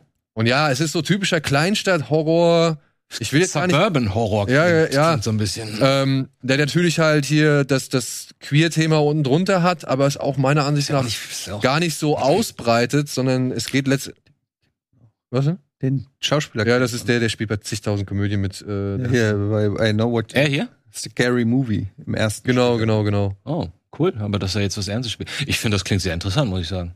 Und, Und ich finde es auch, auch ich find's auch super angenehm, dass wir einfach hier sitzen. Ja, das sind halt zwei Männer, die sind verheiratet und haben eine Tochter. So, Punkt. Das ist halt normal. genau. Und und dass man das jetzt auch nicht irgend- groß aus. Es ich hat- meine, es wäre komisch, wenn es nicht doch noch irgendeine. Es hat eine Bewandtnis Relevanz für, die, hat. für die Geschichte. Ja, okay. es Mhm. hat eine Bewandtnis für die Geschichte, Mhm. aber es ist halt die Bewandtnis der Geschichte und nicht unbedingt, äh, damit jetzt irgendwelche Agenten, sag ich mal, äh, erfüllt werden und so. Oh, Und Ski and Peel, okay. es wird, ja, der Verleih macht auch irgendwie eine Mischung aus Hereditary und Get Out. Das ist natürlich schon irgendwie, also da, da steckst du die Ziele natürlich immer wieder hoch und die Ja. Erwartungen. Das finde ich ein bisschen unglücklich. Ähm, aber das ist wirklich ein anständiger, sag ich mal, Mystery-Thriller, ja, der auch am Ende meiner Ansicht nach schon echt fies wird. Der erzählt auch nicht unbedingt vom Grund, von den- von den Grundprinzipien viel neu, aber der findet tatsächlich ein paar fiese Bilder gegen Ende. Er hat auch ein paar Jumpscares drin, die ganz gut funktionieren. Und er hat aber ein schönes, ein- wirklich ein schönes Ende, was nicht so ähm, erwartbar war und was halt irgendwie auch den Zuschauer eben im schlechten Gefühl nach Hause schickt. Schön, dass du mir auch geschickt hast. So wie Hereditary. Ja, kannst auch schön mit einem gemütlichen Gefühl nach Ja, Hause da gehen. fand ich ja das eigentliche Ende, das Schlussbild irgendwie, das fand ich ja so ein bisschen enttäuschend. Also, Ich fand's ja scheiße. Ja, ich fand's auch nicht so geil. Ich fand das richtig Ich fand doof. vorher alles sehr viel Diesen viel besser. Dämonen, wo die dann da oben. in Ja. diesem- Wo sie dann erinnere das gar nicht in mehr. Ah, das Baumhaus rein. Egal, Ach, so war das, ja, stimmt. Ja. Ja. Ja, dass ich das mal sage. So. so. Aber wie gesagt, sowohl The Owners als auch Spiral, äh, ich finde, gerade im Kino wirken diese Filme, glaube ich, dann noch viel besser, als Ja. wenn du den zu Hause guckst und irgendwie Kannst kurz Pause machen, oder? Ja. Mann, Ein, ein Wasser. So, und dann haben wir noch eine kleine Doku, eine sehr kurze Doku, die heißt Pornfluencer, geht knapp 70 Minuten und handelt von, ja, einem, wie sagen sie, Verified Couple. Ja, die, Ah, nennen, die die, kenne ich. nennen sich Young Das Couple Couple, kennst du? 9598. Ja, ja. Ähm, Ah, oder, das ist echt, oder? das ist echt, ja. oh, Oder halt auch Nico Nice und Jamie Young. okay. Mhm. Und die Dokumentation halt beginnt damit, dass sie Kontakt mit, also dass der Macher, der ähm, Joscha Bongard, äh, Bongard, dass der halt Kontakt mit denen aufnimmt und die sagen halt, ja klar, wir zeigen dir mal, was wir machen. Die beiden sind ein Verified Pa- Couple, sie machen halt über Privat, also über, über Pornos, die sie halt auf verschiedenen Plattformen verteilen äh, und in denen halt nur sie miteinander Sex haben Mhm. haben die halt wirklich ein Millionenvermögen gemacht. Ich wollte gerade Leben fragen, jetzt- das, die machen nur noch das? Die machen nur das. Oh, die leben krass. auf Zypern, Krass, okay. ja, und sind wirklich, wirklich reich. Aber die sehen total jung aus. Ich meine, wie alt sind die? 19, 20? Ja, sie ist, das kommt halt so im Laufe der Dokumentation raus. Äh, sie ist halt wirklich sehr jung. Also Sie wurde von ihm irgendwo angesprochen. Ähm, ist ihr erster Freund. Sie hat auch ihre die Jungfräulichkeit äh, durch ihn verloren und macht jetzt halt, wie gesagt, diese Pornos mit ihm. Aber worum geht's? Es geht halt um die. Also das, Reicht diese auch schon, das ist Doku, interessant Diese genug Doku ist angetreten, um, sag ich mal, ein bisschen, also um Sex Positivity und ein bisschen Porno aus der aus der Schmuddelecke rauszuholen. Ne? Weil, Normalität quasi. ja, also es, es, es, es ging war, es, ich glaube, es ging dem Macher anfangs darum, mal ein bisschen ein etwas freundlicheres Bild von Porno zu zeigen oder Mhm. beziehungsweise ein etwas natürlicheres Bild und positiveres Bild von Porno zu zeigen, weil es ist bei uns ja nach wie vor ein Tabuthema. Jeder guckt's, aber keiner redet drüber Ist nicht mehr so wie früher, aber es gibt, dir es, recht, gibt, ja. äh, es gibt eine schöne Szene in diesem Film, da werden die beiden gefragt, erkennt man euch auf der Straße? Und Und? sagen sie, naja, eigentlich nicht. Keiner also, spricht sie an, ne? keiner Keiner, spricht traut sie sich. an. Keiner traut sich. Weil ja. sie sagen halt, wahrscheinlich erkennen sie uns, aber keiner traut sich. Ey, ich bin ein Riesenfan, ich guck deine Pornos. Hups! Ne? Ja, und das ist halt immer noch bei uns so ein Thema, ja. Und ich meine, wer kann sich freisprechen davon, irgendwie noch nie ein Porno gesehen zu haben? So. Klar. Ja, ich meine, viel schlimmer ist ja auf der anderen Seite, wenn du dir mal überlegst, dass die sexuelle Aufklärung ja auf einer ganz anderen Art und Weise momentan stattfindet. Ne? Mhm. Also das, äh, d- d- wir haben mal mit einer, ähm, mit einer, ich weiß gar nicht, wie das nennt, Jugendsexualberaterin gesprochen, die halt gesagt hat, dass sie ganz viele Themen auf dem Tisch hat, wo halt 10, 12, 13, 14-jährige Jungs und Mhm. Mädchen ähm, Fragen stellen, wo du dich dann auch wunderst, ne? Also wo die halt sagen, muss das beim ersten Mal in den ne, allerwertesten sein oder wie auch immer. Ja, ja. Und ich finde, das ist ja eigentlich eher dramatisch. Also ich finde es, ich, ich finde es mal ganz interessant, wenn sich auch unser öffentlich-rechtlicher Rundfunk vielleicht mal dieser Thematik annimmt und Aufklärung äh, hochhängt als Ganz Thema. wichtig, ne? ganz Oder halt- wichtig, ja. noch viel weiter. Ich habe das jetzt gerade, wo war das? Ich hatte jetzt gerade vor kurzem die beiden Euphoria-Staffeln geguckt, so. Und dann gibt's in der ersten Staffel gibt's auch eine Szene, da hat, will ein, ein, ein Junge mit seiner Freundin, die er gerade frisch hat, zum ersten also Sex haben, so. Und er geht halt hin und wirkt sie und Ja, was weiß genau. ich. Und, und glaubt halt, das ist selbstverständlich, weil das sieht er ja in den Pornos. Und das ist nicht unrealistisch, weil das Nein, das ist, das, ist, das ist genau das. Die Das Kids ist- sehen halt durch das Netz, kommen sie viel schneller in Kontakt mit, mit sexuellen Themen und, und, und Medien. Und genau das, was ihr bei sagt, habe ich auch schon so oft gehört, dass irgendwelche 15-Jährigen, die früher zu Bravo-Zeiten an Dr. Sommer oder wie das damals hieß, dann geschrieben haben, ich würde gerne mit meinem Freund, aber der will nicht mit Kondomen. So, das war das Thema früher. Und heute fragen die Zwölfjährigen, ja, muss ich denn jetzt gleich Gangbang und, und, und Gesichtsge be- Punkt, Punkt, Punkt machen? Ich, hab- äh, find, ich weiß gar nicht, ob ich das mag. Ich find Und das halt- oh meine Hast du auch Güte. gesagt, ich meine, äh, ich habe ja auch äh, Kinder so, ne, und die kommen, die werden auch älter und dann beschäftigt man sich als Elternteil auch zwangsläufig damit, weil am Anfang ist es Kaka-Pupsi und man merkt schon, dass die Themen sich so langsam schon, also mein großer ist neun, ne, sich so in eine Richtung entwickeln, weil der hat dann der beste Kumpel von ihm hat einen großen Bruder, der ist dann schon 13, 14 und der erzählt dann den Kleinen irgendwas, was er im Internet gesehen hat. Die Kleinen kommen dann irgendwie zu einem und stellen einen Fragen, wo du erstmal denkst, wo hast du denn überhaupt das Wort gehört? Oder du bist, also das habe ich wirklich jetzt schon ein paar Mal so gehabt, wo ich richtig geschockt war, wo ich dann da mit meiner Frau sitze und sag so, ich glaube, wir müssen dieses Thema schon früher mal ansprechen, als wir Oh ja. eigentlich gedacht haben. Und auch in der Schule, der Austausch mit den Lehrern, Thema Aufklärung und wie das alles funktioniert, weil heutzutage ne, ein Mausklick und du siehst, ähm, Ja, aber nicht nur das, du musst dir mal krassesten überlegen, dass Sachen. diese, diese, diese 9, 10, 11-Jährigen mit Handys ja, Ja. auch Genau. ihre Klassenkameradinnen oder Kla Klassenkameraden auf Toilette filmen. Mhm. ja. Mhm. Also ich will jetzt auch nicht das düsterste Bild malen. Nee, aber es ist ein Thema. Ja, aber, ist ein aber ich, Thema. ich finde ganz ohne Scheiß, ne? Für mich ist der öffentlich-rechtliche Rundfunk, also Fernseh und Rundfunk, komplett in der Pflicht, aber genauso auch die Schulen. Ja. Ich verstehe nicht, warum das an Schulen, also Sexualkundeunterricht findet ja viel früher statt als Ja. b- damals bei uns. Das wollte ich fragen. aber trotzdem, du musst ja diese, diese digitale Komponente Genau. Mhm. mit einbauen. Das ist ja das Problem. Du kannst ja als Eltern so viel erzählen, wie du willst. Und du hast es ja eben gerade gesprochen, es hat ja immer irgendein Klassenkamerad oder ein Freund oder eine Freundin ein Handy und Zugang zu mehr Sachen Mhm. als die eigenen Kinder vielleicht. Und das ist ja die Problematik. Wie kommst du da ran? Wie hältst du da den Riegel vor? Woher weißt du, was die sich angucken? Ne? Ja, und die Also- Voraussetzung dafür ist ja, dass die Lehrer und Lehrerinnen überhaupt auch erstmal eine Kompetenz dafür haben Genau. und dann auch den Mut Die haben, sind allein gelassen. das ja auch offen anzusprechen und transparent und irgendwie, also da bin ich total bei dir. Das wird noch spannend, vor allen Dingen in den Auch- weiterführenden Schulen wird's ja dann interessant. denn In der Grundschule sind die ja noch in so einem Biotop, aber in der weiterführenden Schulen hast du ja dann, weiß ich nicht, Zehnjährige bis Volljährige. Also die gesamte, das gesamte Spektrum der Pubertät ist ja mehr oder weniger auf dem Schulhof abgebildet.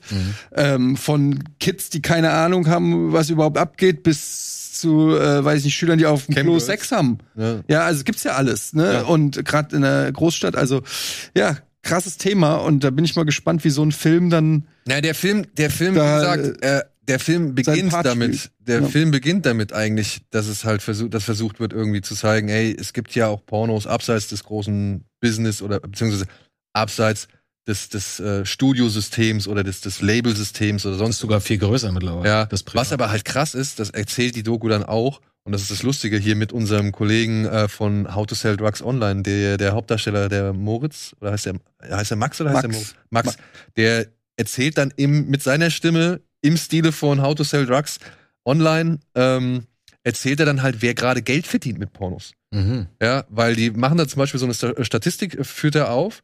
Und dann gibt's dann Disney, Amazon und halt Pornos, Google äh, und was weiß ich, also die Großverdiener. Und die Pornoindustrie hat, glaube ich, in vor zwei oder letztem Jahr ähm, irgendwie 7,5 Milliarden, also an diesem ganzen Umsatz, also zu, äh, ist halt mit den ganz Großen mit dabei. Und es gibt offensichtlich nur eine Firma, die da wirklich verdient. Die heißt MindGeek und die besitzt alle Tubes. Oh, echt?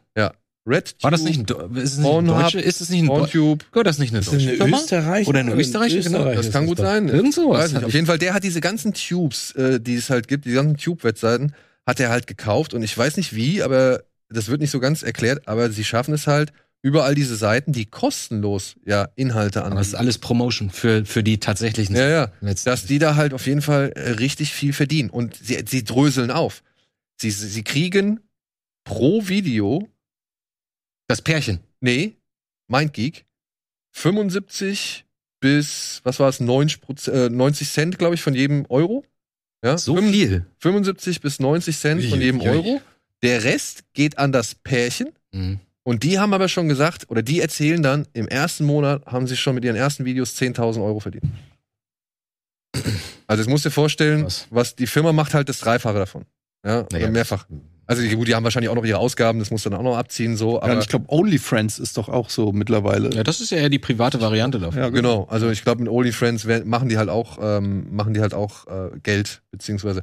Und ja, wo dieses Video anfängt und versucht, deren, sag ich mal, Job zu zeigen und zu zeigen, dass das eigentlich ein Pärchen ist, das sich gern hat und was weiß ich, geht es aber halt schon immer ein bisschen tiefer und ein bisschen weiter. Und du merkst halt irgendwann schon, dass er so die treibende Kraft ist. Oh, ne? das dass, ist- dass ist er er älter? halt, Ist er älter als sie?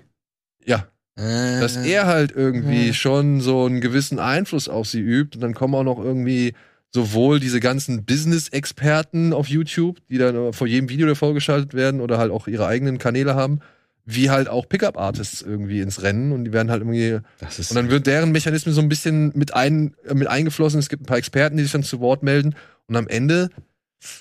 Ah, ist kein, kein, also du gehst nicht mit einem guten Gefühl aus dieser Dokumentation. das ist raus. super. Das, jetzt gucke ich mir den an. Aber das ist ja auch gut, sonst würde das ja wie so ein Hey Kids, wollt ihr nicht Pornostar werden? Ja gut, aber Ja. An, es gibt ja es gibt ja ganz viele Pärchen, die damit total happy sind. So, das ist deren Lifestyle und die verdienen Geld damit, haben kein Problem und wahrscheinlich auch ähm, in zehn Jahren, wenn sie das nicht mehr können oder wollen, dann genügend Geld haben und auch kein Problem damit haben, dass, dass ihre Bilder da halt gibt's ja auch wissen viele alle Ewigkeit. Dokumentationen, so im After Netz sind. Porn Ends und so weiter. Ich glaube, das Mhm. ist halt vielleicht auch in dem Moment, wenn man so jung ist und so mit seinem äh, Partner da irgendwelche Pornos hochlest, viel Geld verdient, äh, irgendwie so Sex als Hobby hat, okay. Mhm. Aber ich glaube, da kommt ja auch noch eine Story hinten dran, wenn irgendwann ne, After Porn Ends irgendwie das äh, Internet vergisst nicht, das ist für immer im Internet. Genau. Und äh, wenn du irgendwann mal Familie hast und Kinder und weiß nicht, was dann noch alles da passiert, das äh, wird man dann auch sehen. Also Ja. man kennt ja so, es gibt ja diese Dokumentation mit vielen Pornstars so aus den 90ern, die dann äh, zeigen, wie die heute leben und die und viele von denen sind komplett kaputt und Fast am Arsch. Alle, ey, ja. Fast alle. Also das ist äh,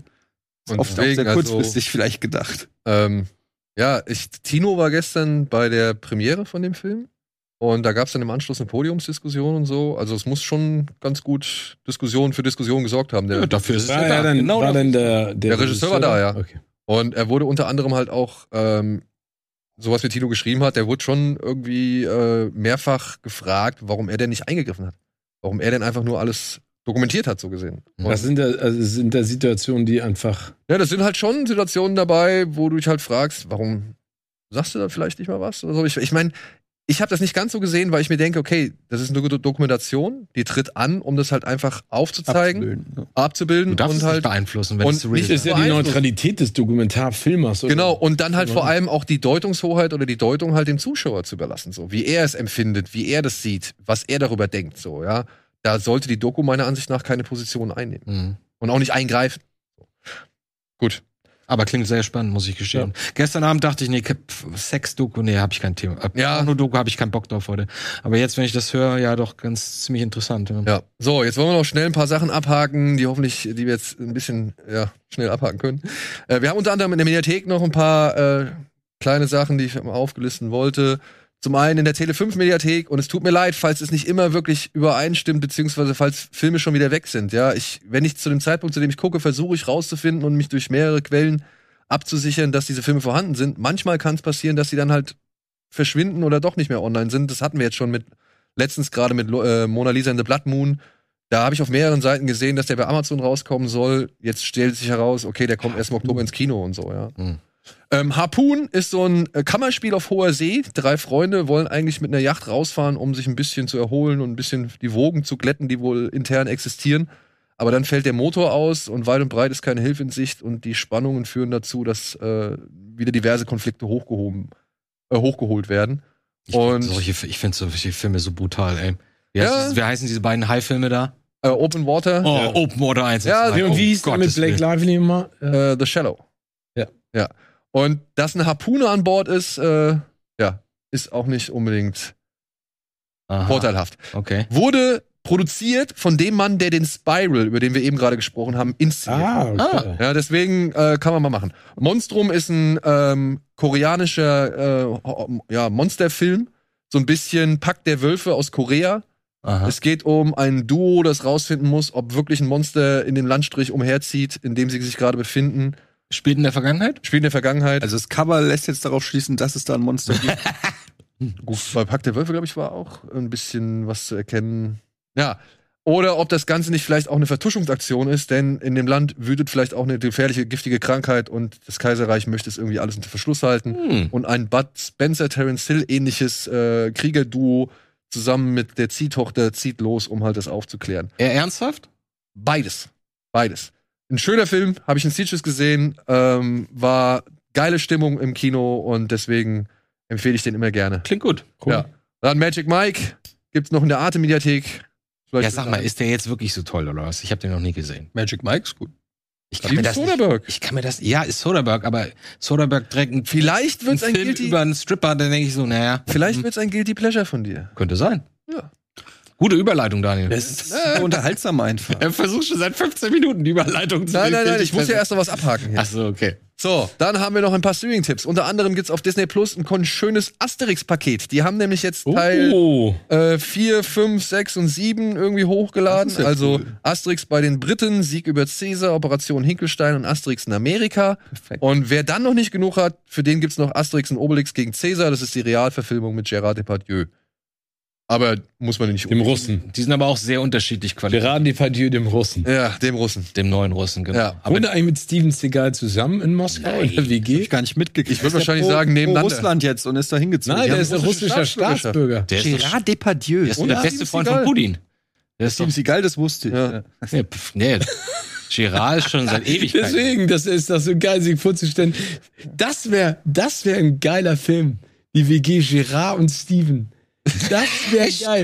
Den will ich mir angucken. Russen, Russen-WG. Punkt aus. Ich habe gestern Karate-Russen-WG. Wo, wo er die ganze Zeit Rotwein säuft und der andere macht die ganze Zeit Aikido an irgendeiner. Genau, mit seiner Perücke. Egal, sehe ich, seh ich gleich beim Thema Guilty Pleasure. Da habe ich nämlich Steven Seagal recherchiert. Ja, gut. So, jetzt schnell weiter. Escape from Maga- Mogadischu hatten wir hier schon mal, kann ich wärmstens empfehlen, ist ein auf wahren Tatsachen basierender, ähm, wie soll man sagen, ähm, Escape-Film. Escape-Film. ja, kann man, Ja, kann man Mogadischu schon so sagen. klingt schon mal sehr Es geht um Mitglieder der südkoreanischen Botschaft und der nordkoreanischen Botschaft in Somalia, die während des, des Bürgerkriegs plötzlich gezwungen sind, A, gemeinsame Sache zu machen und B, halt aus dem Schrecken des Bürgerkriegs zu entkommen. Kann ich nicht gucken, zu deprimierend.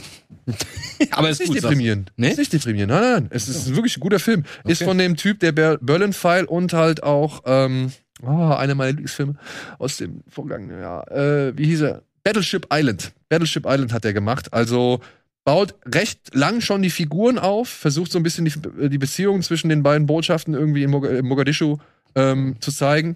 Und dann lässt er es gut eskalieren und dann gibt es eine Escape, sag ich mal, eine Flucht. Inszenatorisch. Okay. Oh, cool. Aber Boiler Room ist interessant. Hast du den mal gesehen?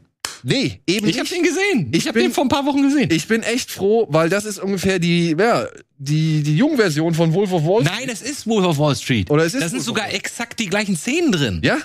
Also, es ist aus Pers nee, es ist nur nicht aus Perspektive von Leo, also von aus der Perspektive des Wolfs, sondern eines Angestellten von ihm.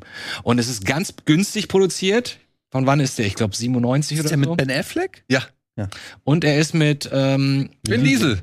ja, aber der Haupt Giovanni Ribisi. Äh, der Ribisi ist genau, er ist der Hauptdarsteller. Und es ist nicht, er ist nicht so wirklich gut der Film, aber er ist super interessant, wenn man Fan von Wolf of Wall Street ist und sich den anguckt und denkt so, ah krass, das kenne ich ja alles und jetzt aber halt aus einer anderen Perspektive. Ja, geil. Durchaus Deswegen, interessant. also deswegen freue ich mich, dass der jetzt auf Prime erhältlich ist, weil den wollte ich nämlich die ganze Zeit mal gucken, weil ich schon von dem so viel gehört hatte. Mhm. Jetzt im Zuge zu äh, auch Wolf of Wall Street. Und ja, ich bin gespannt. Mit Vin Diesel, Ben Affleck. Man merkt natürlich, dass der Film halt so ein bisschen Der ist sehr günstig. Ja, das zum einen, aber dann wohl auch im Fahrwasser halt eben von Wall Street entstanden ist, weil sie ja wohl in der Szene da sitzen und sich Wall Street angucken und dann sogar Szenen da mitsprechen können. Ist aber trotzdem zehn Jahre später gewesen. Ja gut, aber das soll wohl immer noch den Lifestyle. Stimmt. Ja, ja, genau. Ja. Den Vibe ist immer noch da. Und Glenn Gary Glenn äh, Ross ist wohl auch so ein bisschen mit Einfluss davon. Auf jeden gewesen. Fall. So, dann haben wir auf Disney Plus einen Film, der mich echt überrascht hat. Es ist eigentlich eine Hulu-Produktion. Hast du ihn gesehen? Ich hab ihn The gesehen, Princess? Ah, The okay. Princess. Äh, es, es ist wirklich eine simple Prämisse. Oh, geil. Ich hab's mal wieder gesagt. Ich muss äh, gleich Geld Der aufmachen. Ding ist weg, ja. Ähm, Nee, steht. Steht da. Achso. Es geht um eine Prinzessin, die ist gefangen in einem Turm. Sie soll zwangsverheiratet werden mit Dominic. Ah, Monaghan? nee, Dominic West. Cooper. Cooper. Mhm. Der, der Hauptdarsteller aus ähm, Preacher. Ja. ja? Äh, sie soll zwangsverheiratet werden mit äh, Dominic Cooper, weil der möchte halt das Königreich. Ist auch der aus The Wire, oder? Mhm. Nee, das ist Dominic West. Ähm, der will das Königreich halt, äh, sag ich mal, regieren und äh, mit ihr als seine z- zukünftige oder mit ihr als Frau hat er halt keine Probleme. Sie erwacht halt, der Film beginnt damit, dass sie halt oben in dem Turm erwacht, es kommen welche Wachen rein, die beiden macht sie dann schon mal direkt fertig und es geht damit los, dass sie dem einen unter anderem ihre Haarnadel, bam, einmal völlig schön sichtbar ins Auge rammt. Ja, und halt die beiden richtig schön fertig macht.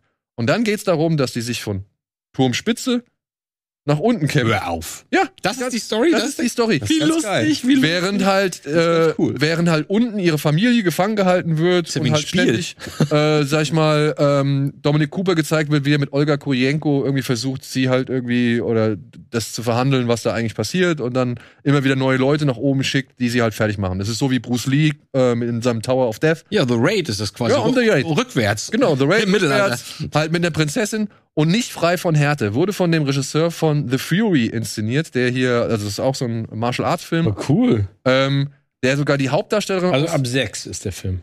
nee, ist er halt nicht. Der, ist jetzt schon, Witz. ähm, der hier auch die Hauptdarstellerin aus The Fury äh, mit in eine Nebenrolle gepackt hat, die so ein bisschen Erklärung dafür ist, warum halt The Princess, also Joey King, warum die plötzlich halt richtig gut mit Schwert und Fäusten und äh, Das- Kicks umgehen kann. Das wäre meine Frage, wo das herkommt. Ja, ja, das wird halt alles immer mal wieder. Es gibt wieder Rückblenden, es gibt Parallelhandlungen äh, Handlungen und so weiter. Damit wird halt alles ein bisschen erklärt. Film geht knackige 90 Minuten. Oh, und wie gesagt, weist eine Härte auf, die mich überrascht hat für Disney Plus.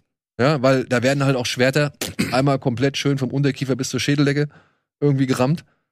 Aber man merkt halt schon auch die angezogene Handbremse. Ne? Also das ist halt leider nicht so furios äh, von den Kampfszenen, obwohl sie sich teilweise auch echt bemühen, mehrere Aktionen ohne Schnitt stattfinden zu lassen. Also es gibt da ein paar schöne kleinere Plansequenzen, wo auch Mhm. Joey King echt sich Mühe gibt und wirklich mit vollem Einsatz dabei ist, irgendwie ihre Moves da und ihre, ihre Choreografien zu absolvieren. Aber es ist noch echt eine sehr weite Strecke bis zu The Raid entfernt. Aber hat mich überrascht, weil, also so als kleines, kompaktes Ding, du hast doch hier diesen Shadow in the Cloud gesehen mit Chloe Grace Moretz. Fand ich geil. Siehste, kannst du auch, dann kannst du auch Spaß haben mit, mit Princess. Ist kein Also das ist dieser mit dem Monstern in dem Der Gremlins-Film, genau. Die Twilight Zone-Folge auf Crack, wie ich geschrieben habe. Ja. Und wirklich, ich finde irgendwie schön, dass dieser Film existiert, weil er wirkt halt auch nicht gerade günstig so. Äh, billig? Äh, nee, äh, nein. Mhm. Teuer? Wirklich aufwendig. Mhm. Die CGI-Effekte und so weiter sind echt alle. Ja, aber wenn er Spaß macht. Aber er macht irgendwie, er hat mir irgendwie Spaß gemacht. Er geht schnell durch so und es ist, es ist quatschig, aber. Ah, Wir müssen das vormachen. Du musst diese Vorträge immer halten, halten mir gegenüber halten, wenn du mir die Ich kann doch nicht die Vorträge per WhatsApp vorher halten. Doch, das musst du machen. Nein. Komm, dann Nein, Andi. das bitte. Guck doch einfach einen der Filme, die ich dir gebe, damit du halt. So nehme ich.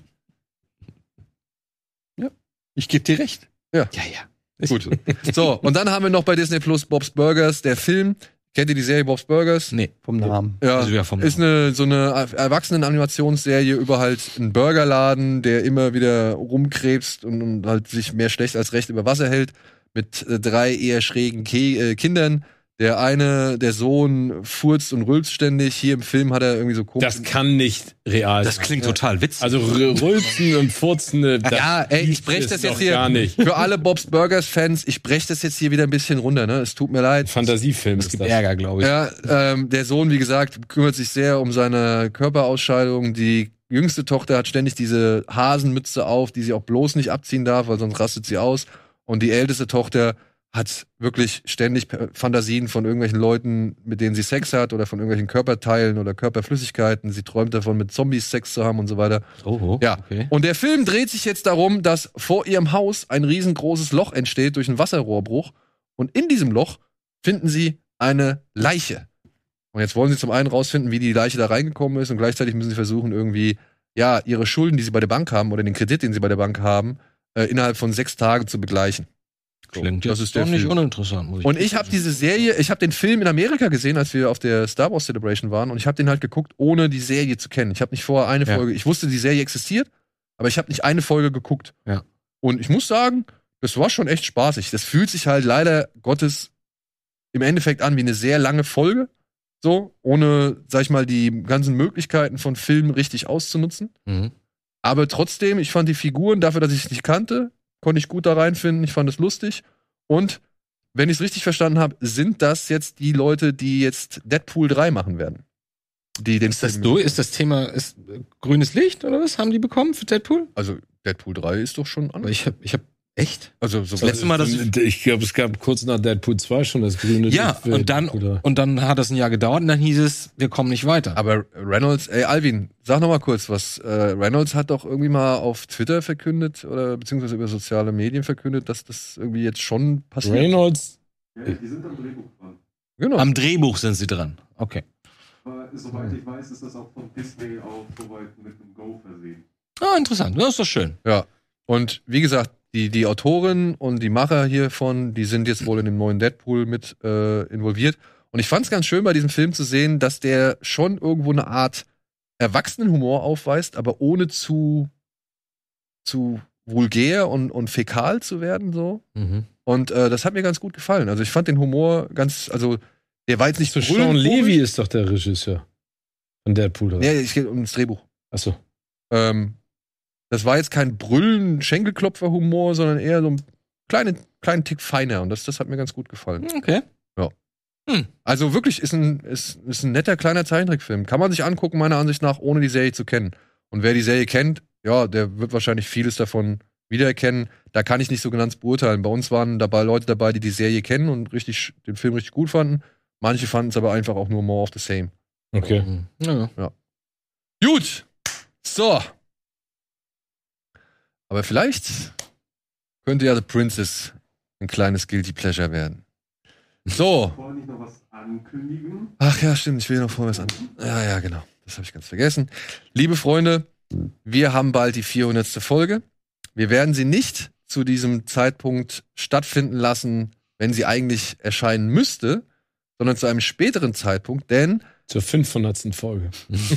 ja, ja, ein bisschen. Nicht ganz. Weil Etienne ist im Urlaub.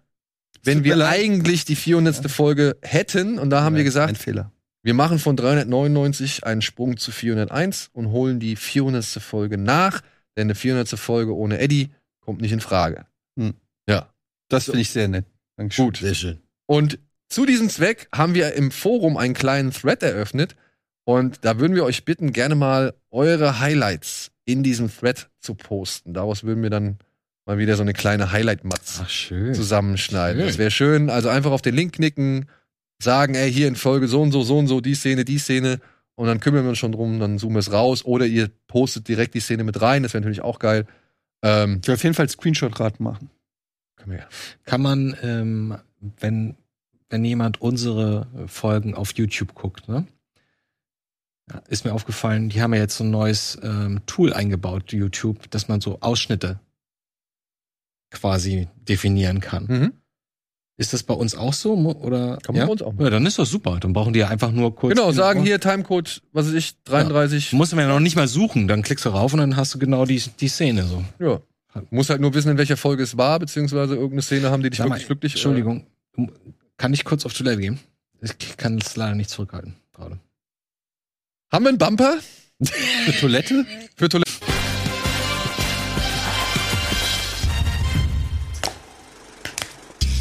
So, alle erleichtert und jetzt ready für, ja, für ein Vergnügen, bei dem man sich schuldig fühlt. Das ist die Definition von Guilty Pleasure. Das ist äh, laut dem Lexikon der Filmbegriffe die Definition für Guilty Pleasure. Volkstümliche Bezeichnung der kognitiven Dissonanz. Im Deutschen manchmal äquivalent zu Laster, heimliches Vergnügen, etc. Ich könnte jetzt noch die andere äh, Definition vorlesen, aber das ist ein bisschen lang. Und ja, ich habe euch gefragt, was sind für euch Guilty Pleasure? Gibt es Guilty Pleasure noch? Wie definiert man Guilty Pleasure? Ist es überhaupt noch eine zulässige Definition? Weil ist es nicht vielleicht am Ende auch ein Begriff, der genau wie Nerd, und da hatten wir beide uns noch unterhalten, jetzt ja eigentlich schon echt aufgeweicht wurde, Mhm. beziehungsweise also- Noch positiv ist. ja, oder inflationär, sage ich mal, benutzt wird so. Ja. Aber Und- da kommen wir nochmal zu der ILM-Diskussion, ne? Das sind ja alles Nerds.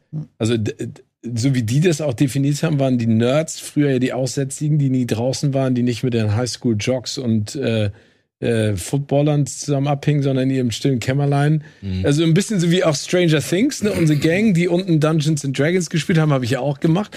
Ähm, aber dass ja mittlerweile die Nerds ja im Prinzip diejenigen sind, die äh, ja vielleicht fokussierter waren auf Dinge und äh, sich das angeeignet haben. Und genauso Guilty Pleasure. Also ich finde, Guilty Pleasure war für mich noch nie etwas Negatives. Ja, aber, aber pass auf, dann lese ich es noch einmal vor. Es Ja. können Filme, Fernsehprogramme, Musikstücke ebenso sein wie Kleidungsstücke, Speisen, Fetischobjekte und ähnliches mehr, denen sich Individuen mit Vergnügen zuwenden, obwohl sie wissen, dass die Objekte äußerst geringes öffentliches Ansehen genießen oder dass sie selbst ein äußerst ambivalentes Verhältnis dazu haben. Also in Musik kann ich gleich eine Geschichte zu erzählen. Und zwar bin ich ja, und das sage ich ja immer wieder, und das hassen ja auch alle Leute, ein Bon Jovi-Fan. Ne? Ich, bin ja, Oh, come on. ich bin ein Bon Jovi-Fan. Slippery Nein. When Wet habe ich Ja, schon siehst du? sehr oft gehört. Danke dir. Glory. Ja, ja auch geil. Oder New Jersey. Aber das Geile ist, ich habe mich letztens, letztens mit einem Kollegen unterhalten, der, der mir dann erzählte, wie geil er hier diese ganzen, äh, also popmäßig und Depeche Mode und wo das alles hingeht und was er für einen geilen Gesch Musikgeschmack hat. Und dann meinte ich so, also ich finde diesen 80s Rock und Bon Jovi richtig geil. Und meinte so, ey, weißt du, was das Geile ist? An diesen ganzen Bands von damals, hier Def Leppard und sowas, die, die sind alle irgendwann cool geworden. Nur Bon Jovi. Ich wollte gerade sagen, zu Slippery Und das When ist Guilty, Guilty Pleasure. Wet, zur Slippery When Wet Zeit, ich glaube, es war 86, ne? War die Platte? Ja, irgendwann dann. Und dann danach Bless of Glory 89 oder so. Da waren sie noch eine richtig coole, Ja. melodiöse, ein bisschen alberne durch den Auftritt Band. Aber durch diesen ganzen Schmuserock Ja, Anfang der das- 90er ja. wurden die so, Kuschelrock, hat kannst sich du das das so umgedreht zu, oh Gott, schon Aber wieder so ein Lied. ich habe mir, ich hab mir richtig einen abgebrochen bei diesem Thema und dauernd nochmal gefragt, sag, was versteht denn ihr eigentlich unter Guilty Ja, ja. Pleasure? Ich Aber find dann bei, fang doch mal an, Bei was sind denn Musik deine und Guilty Serien Pleasure finde ich das nämlich viel leichter als bei Filmen, weil ich behaupte, Filme, die mir gefallen, die sind nicht mies. Die können, die sind nicht, weil sonst würde ich nicht gucken. Okay, Also ich jetzt, kann meinen, ich habe jetzt mir wirklich auf Krampf. aber Guilty mir- Pleasure heißt ja nicht mies. Naja, laut der Definition in der, von der Allgemeinheit ja schon eher als schlecht angesehen. Ja, aber das ist doch, müsste doch theoretisch einfach sein, wenn du weißt, du findest Film 1, 2, 3 total toll, obwohl du weißt, Ach dass so, okay, Also, das alle weiß ich anderen, nicht. ob, obwohl alle anderen den scheiße finden. also jetzt für pass mich mal ist- auf. Jetzt, also Okay. Eddie hat als Guilty Pleasure genannt. Und das ist jetzt kein Vorwurf, sondern er hat es einfach als Guilty Pleasure genannt. Ja. ja?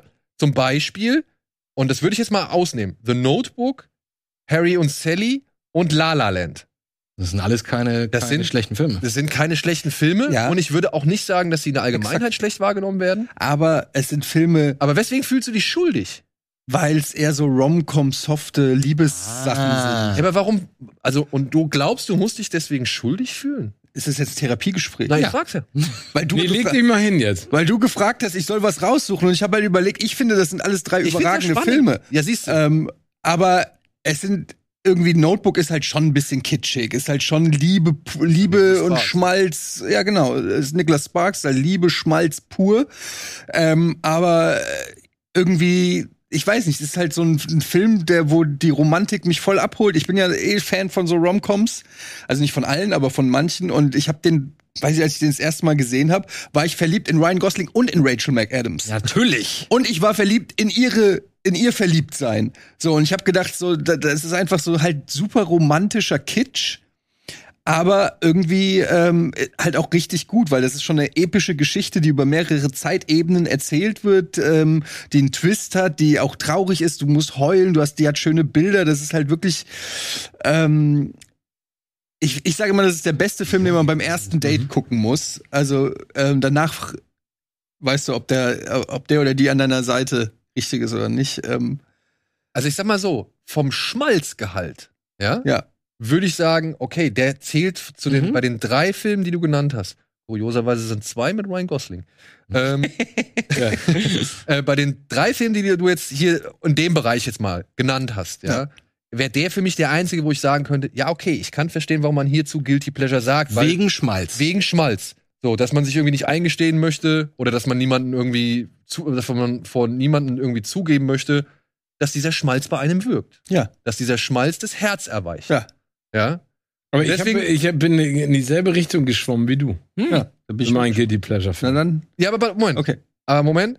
Ja, genau. Da können wir bei Stevens. Steven hat gemeint, hat äh, unter anderem Notting Hill und Love Actually genannt. das ist auch gute Frage. Beides gute Filme, Alter. Aber die gucke ich immer vor Weihnachten. Ja. ist auch Weihnachten. aber da würde ich sagen, da, da käme mir das, der, der Begriff Guilty Pleasure nicht in den Sinn. Nein, der Film für wird so sehr geliebt. Der Film wird anerkannt. Also, oder beide. Harry und Sally ist Filmgeschichte. Ja. wollte gerade sagen, dass es ein K- Klassiker ist Ja. eigentlich. Also, Nee, aber deswegen, de- deswegen, es ist ja, äh, deswegen finde ich absolut nachvollziehbar, was du gesagt hast, Etienne. Das ist total schwer, ähm, Guilty Pleasure zu definieren. Ich glaube, es geht. Bei mir war Guilty Pleasure auch sofort, dass ich, also ich habe ja neben den beiden noch ein paar andere genannt, ähm, dass das für mich Filme sind, die ich immer wieder gerne gucke, die mein Umfeld nicht unbedingt mit mir gucken will. aber jedes Mal, wenn ich sie gucke, äh, bin ich so emotionalisiert. Also bei Notting Hill weiß ja, wohin, wo, wohin das Ganze führt. Bei Love Actually auch durch die einzelnen Episoden. Aber das berührt mich jedes Mal so und bei das dir. macht mir so eine Freude. Und die anderen Guilty Pleasure Filme sind für mich Filme, die für mich eine ganz persönliche Bedeutung haben in meinem Aufwachsen, in meiner Teenagerzeit.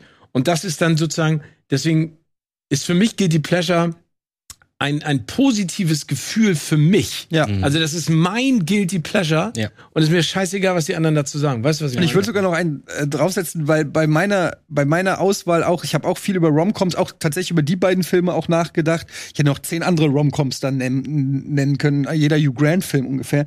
Ähm, und ich habe mir gedacht, das sind vielleicht Filme, für mich sind Guilty Pleasure auch so ein bisschen Filme, die man dann mit meiner Person vielleicht nicht so assoziieren würde, wo man sagen würde, was, der mag das, so ungefähr. Ja?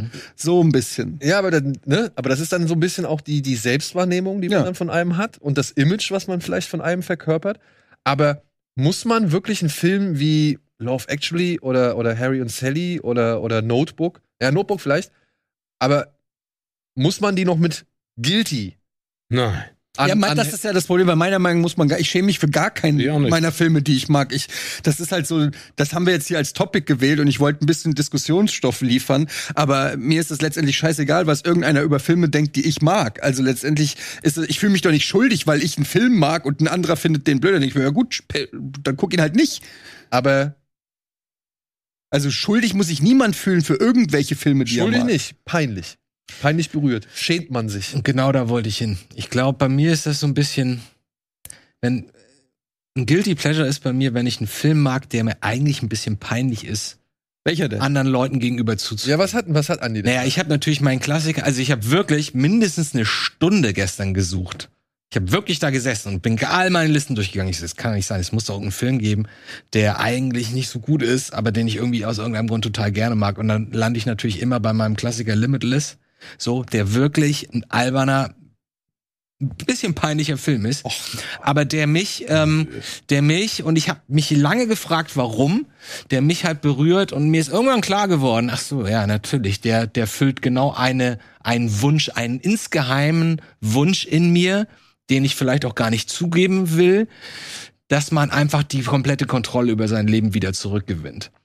Wenn der seine, also es geht in diesem Film über eine, um eine neue Droge, die wir da gerade im Bild sehen, die dann unser Hauptdarsteller ausprobiert, Herr Cooper, Bradley. und ähm, der danach merkt, dass er plötzlich nicht im klassischen Sinne komplett intelligent wird, aber es gibt einem einen Schub, um einen Überblick zu bekommen auf die Welt und eine komplette Fokussierung auf das, was man machen will. Der fängt dann plötzlich an, sein, sein Haus aufzuräumen und f- äh, kann sich plötzlich an Dinge wieder erinnern, die er mal irgendwo gelesen hat und kann das alles verarbeiten und verwenden und sofort zack raushauen, wenn es an der richtigen, wenn es zum richtigen Zeitpunkt gebraucht wird. Und das ist, wie man vielleicht nach all den Jahren hier äh, Kino Plus weiß, ist ja ziemlich genau mein Problem, dass ich mich nie an Sachen erinnern kann und ähm, dass ich auch manchmal denke, dass man nah daran ist, die Kontrolle über sein Leben zu verlieren. Und das ist für mich so, ach ja, das wäre so schön, wenn es sowas gäbe. Das wäre wahrscheinlich mein aber das ist Untergang. ein aber- super unterhaltsamer Film, der auch nicht schlecht Findest gemacht du? ist mit einem guten Cast. Also es wäre Guck mir- dir mal die Machart an, das ist schon ein bisschen Ja. musikalisch und Kamera. halt Ah, das nicht ist das schon- höchste Budget und ja- so, aber, Aber ich hätte nicht gedacht, dass ihr den. Ich dachte wirklich, ich dachte, alle Welt findet den total. nachdem du jetzt gesagt Pass auf. hast, ich habe eine Stunde lang überlegt, was ist richtig peinlich, habe ich jetzt mit was Schlimmerem gerechnet als Limitless. ja, ich habe auch noch andere da drauf. Ja, genau. ähm, aber f- ist es vielleicht das Ding, dass man sich, naja, eher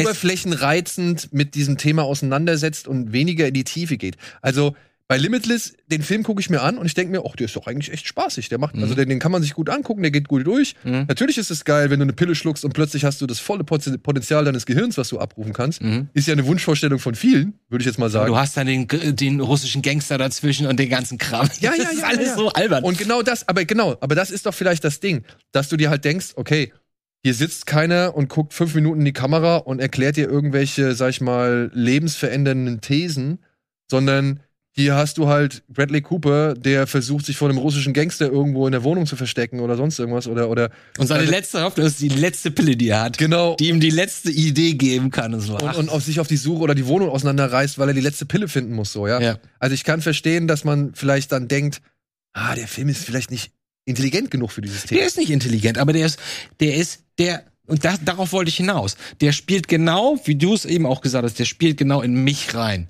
weil es meine inneren, geheimen, vielleicht auch peinlichen Wünsche halt fördert oder, oder die anspricht.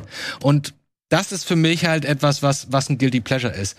Man, man merkt, warum dieser Film einen anspricht und will es vielleicht nicht zugeben, warum. Aber darf ich da mal direkt in die Kerbe hauen? Weil ich finde es total spannend, dass du es gerade sagst und auch wie deine Definition eben, ge, äh, also äh, eines Guilty Pleasures sozusagen aufkam.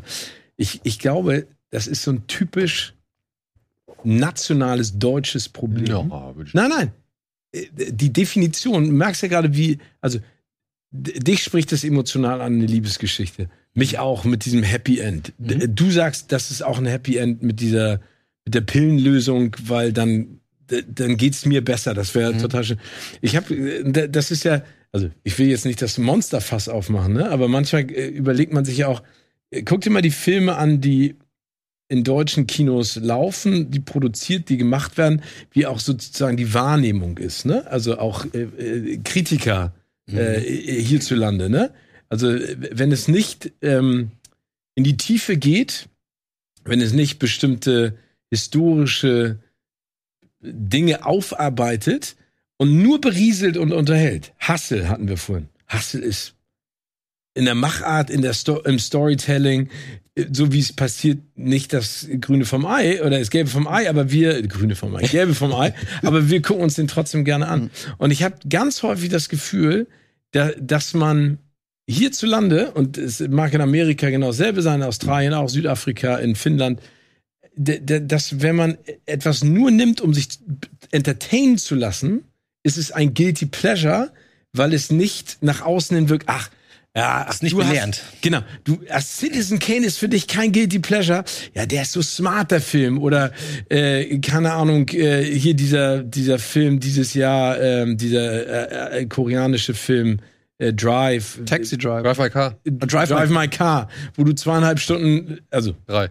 drei Stunden Leuten beim Auto. Autofahren zuguckst, ne? okay. D- d- das ist dann wieder so künstlerisch in die Tiefe. Weißt du, was ich meine?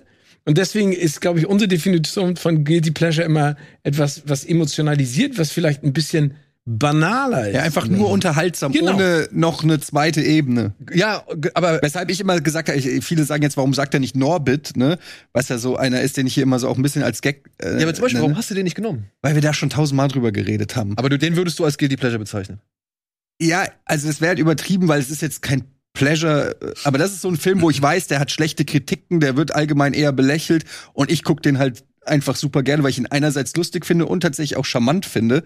Ähm, aber der ist halt einfach auch nur pure plumpe Unterhaltung. Es gibt keine, ich kann den nicht in irgendeiner Form rechtfertigen. Der ist nicht besonders gemacht, der ist nicht besonders geschauspielt, der ist nicht besonders intelligent, aber der gibt mir was. Wenn sie dick ins Auto Das steigt, gibt mir zum Beispiel auch was. Ja? Aber das ist es doch. Okay. Genau das ist es doch. Du musst diesen Film schon irgendwo vor einer etwas größeren Menge als bei anderen Filmen üblich verteidigen. genau, man muss einen Film eigentlich rechtfertigen, damit er ein Genau. Guilty Pleasure. Ja, genau. Ja. Was hast du denn? Was Ja, ich ja. zum Beispiel habe. Cocktail.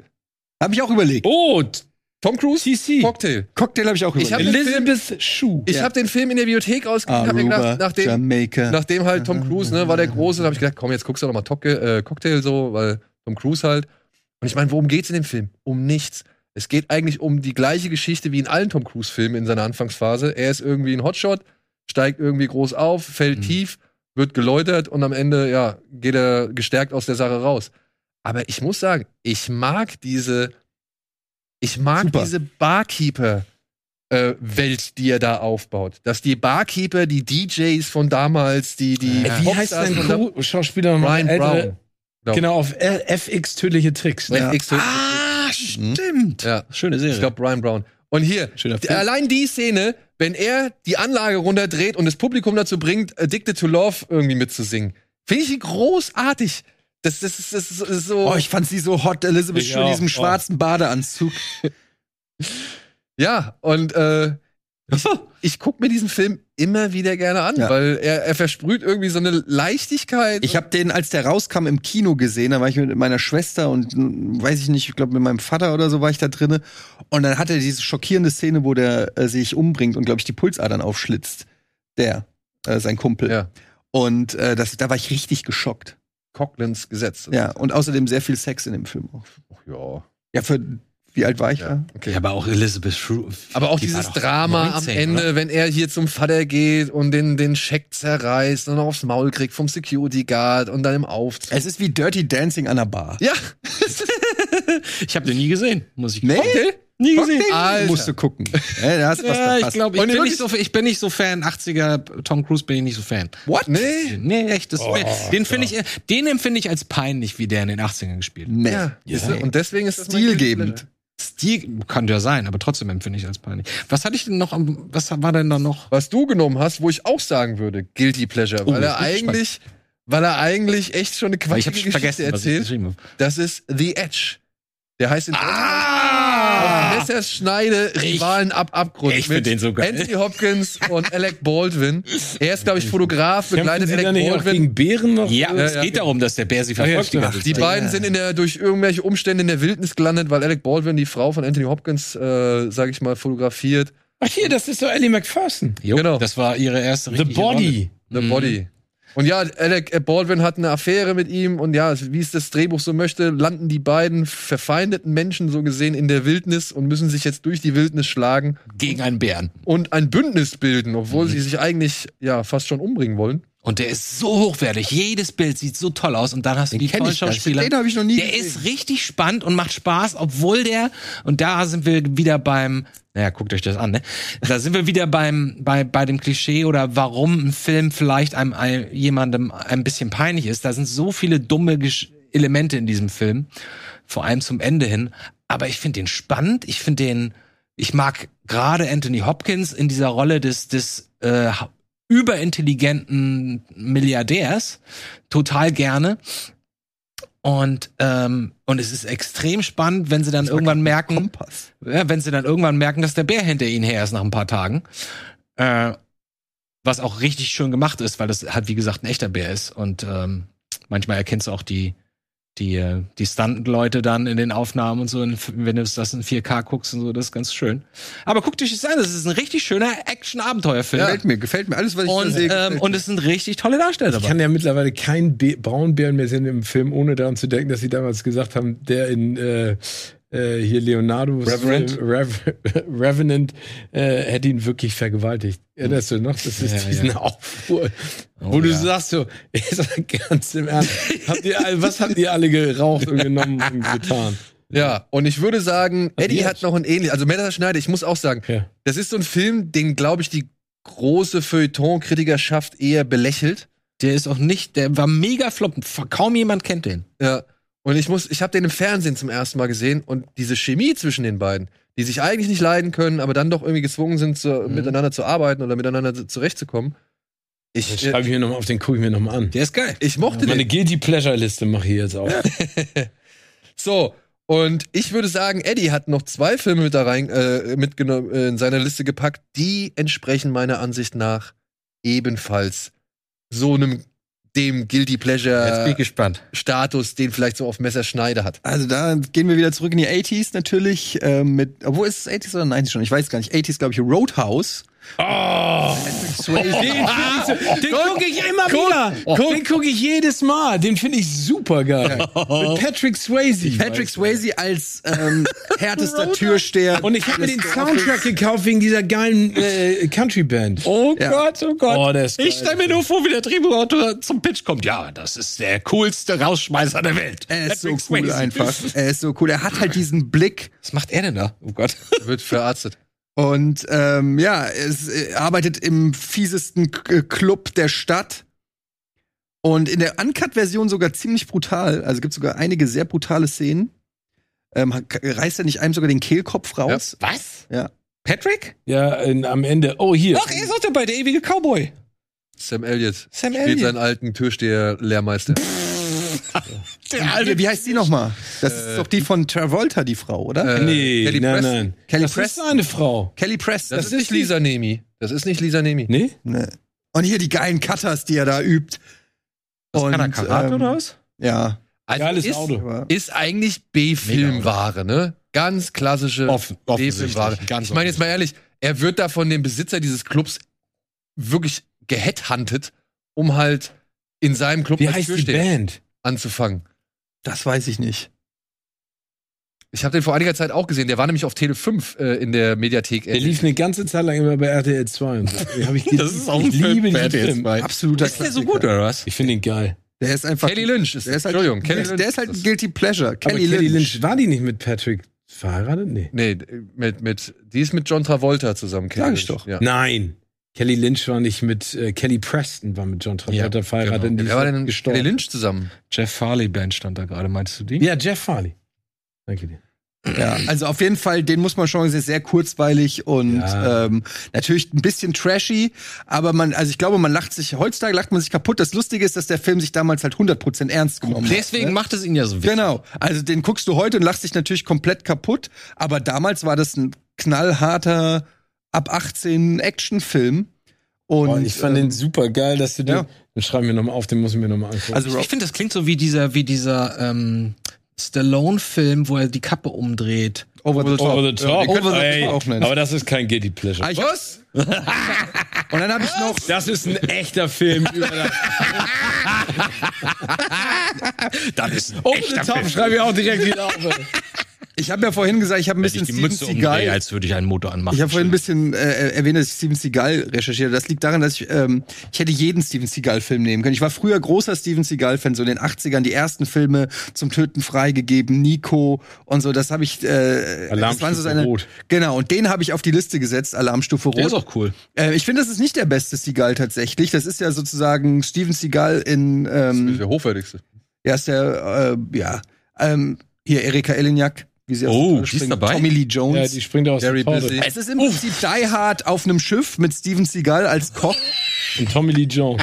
Steht er da mit seiner Sonnenbrille. und er kapert halt hier, glaube ich, ein nukleares, einen nuklearen Sprengkörper auf diesem Militärschiff. Tommy Lee Jones mit drei Leuten. Klingt Kein Problem. Klingt Und ähm, Nick Mancuso hockt im Krisenstab. Nick Mancuso, ja genau, und äh, Steven Seagal, da ist er, da sehen wir, ist eigentlich der Koch an Bord dieses Schiffes. er ist der Koch. Er ist der aber er ist ein Wirklich nicht? degradierter Special. Aber er war natürlich, er hat natürlich eine Riesenakte, ne? Da kommt dann Tommy Lee Jones noch drauf, irgendwann, wie in jedem Steven Seagal. Ja, irgendwann ja. kriegen sie die Akte, was Steven Seagal wirklich gemacht hat. Und dann haben alle Angst und sagen, schaltet ihn aus! Und dann kriegt er 20 Schergen auf den Hals gehetzt, die er alle natürlich platt macht. Ähm, der zweite Teil spielt übrigens gleiche Story, die spielt aber dann im Zug. Deutsch schlechter. Ist ein bisschen schlechter, aber kann man trotzdem machen. Ähm, und dann im Zuge meines Dienstes. Er ist auch noch dabei. Gary Busy. Gary Busy Äh, ist auch dabei. Krass. Ähm, Im Zuge meiner Re Recherche für diesen Film habe ich dann mal so geguckt, Wikipedia Steven Seagal. Und dann ist mir aufgefallen, als ich aufgehört habe, Steven Seagal zu gucken, das war so vielleicht Mitte der 90er oder so, fing seine Karriere eigentlich erst an. Der hat, der macht jeden, Ta jeden, jeden Tag, jedes, jedes Jahr macht der fünf, sechs Filme. Der hat so eine Liste an Filmen bei Wikipedia, von denen ich noch nie gehört habe. Mhm. Ähm, alle straight to DVD oder straight to Streaming. Ähm, und es ist Willst doch krass nicht reingucken. es ist krass, wie viele der gemacht hat.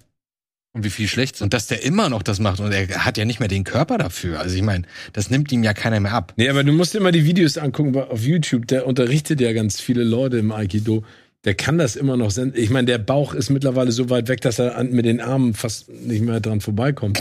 Aber der ist immer noch. Ähm, Ja, da gibt's auch ganz üble Ich möchte, Geschichten. Äh, ich möchte euch gerne ein paar, Sheriff-Serie finde ich sehr bedenklich. hier, ich möchte euch ein paar Namen vorlesen Ja, von sag- seinen Filmen. Bitte die deutschen Namen. Die klingen, naja, Okay, dann nicht. äh, Egal. teilweise sind die auch gleich, weil die klingen alle gleich. äh, es ist sehr lustig. Du hast hier Out of Reach, Hard to Fight, Today You Die, ähm, Attack Force, Kill Switch, A Dangerous Man, True Justice, Born to Raise Hell, Maximum Conviction, Force of Execution, Code of Honor, The Perfect Weapon, End of a Gun, Contract to Kill, Klingt wie ein Rap-Song. Es klingt. out, out of reach, submerged, today you die. Attack for. Ach, das hatte ich schon. ähm, vielleicht ist es der zweite Teil. äh, ja, okay. Ich, Belly ähm, of the Beast? hatten sie den? Belly of the Beast ist natürlich. Belly of the Beast? Belly of the Beast, driven to kill. China Salesman? Ist der auch dabei? Äh, China, Salesman. So muss man erstmal einen Film nennen. ne? Ey, das ist, das ist die größte Frechheit. Mike China Tyson- Salesman, ja. Mike Tyson gegen Steven Seagal im Fight. Und du siehst das beide Beyond jeweils- the jeweils law. gleichzeitig anwesend waren. Oh, echt? Also die heißen halt alle irgendwie, ich glaube, sie haben einfach so einen Generator, wo die draufdrücken. Grrr, pff. Klingt so, ja. Aber in diese billige Richtung bin ich auch gegangen. Ich habe nämlich als Guilty Pleasure Troma's War.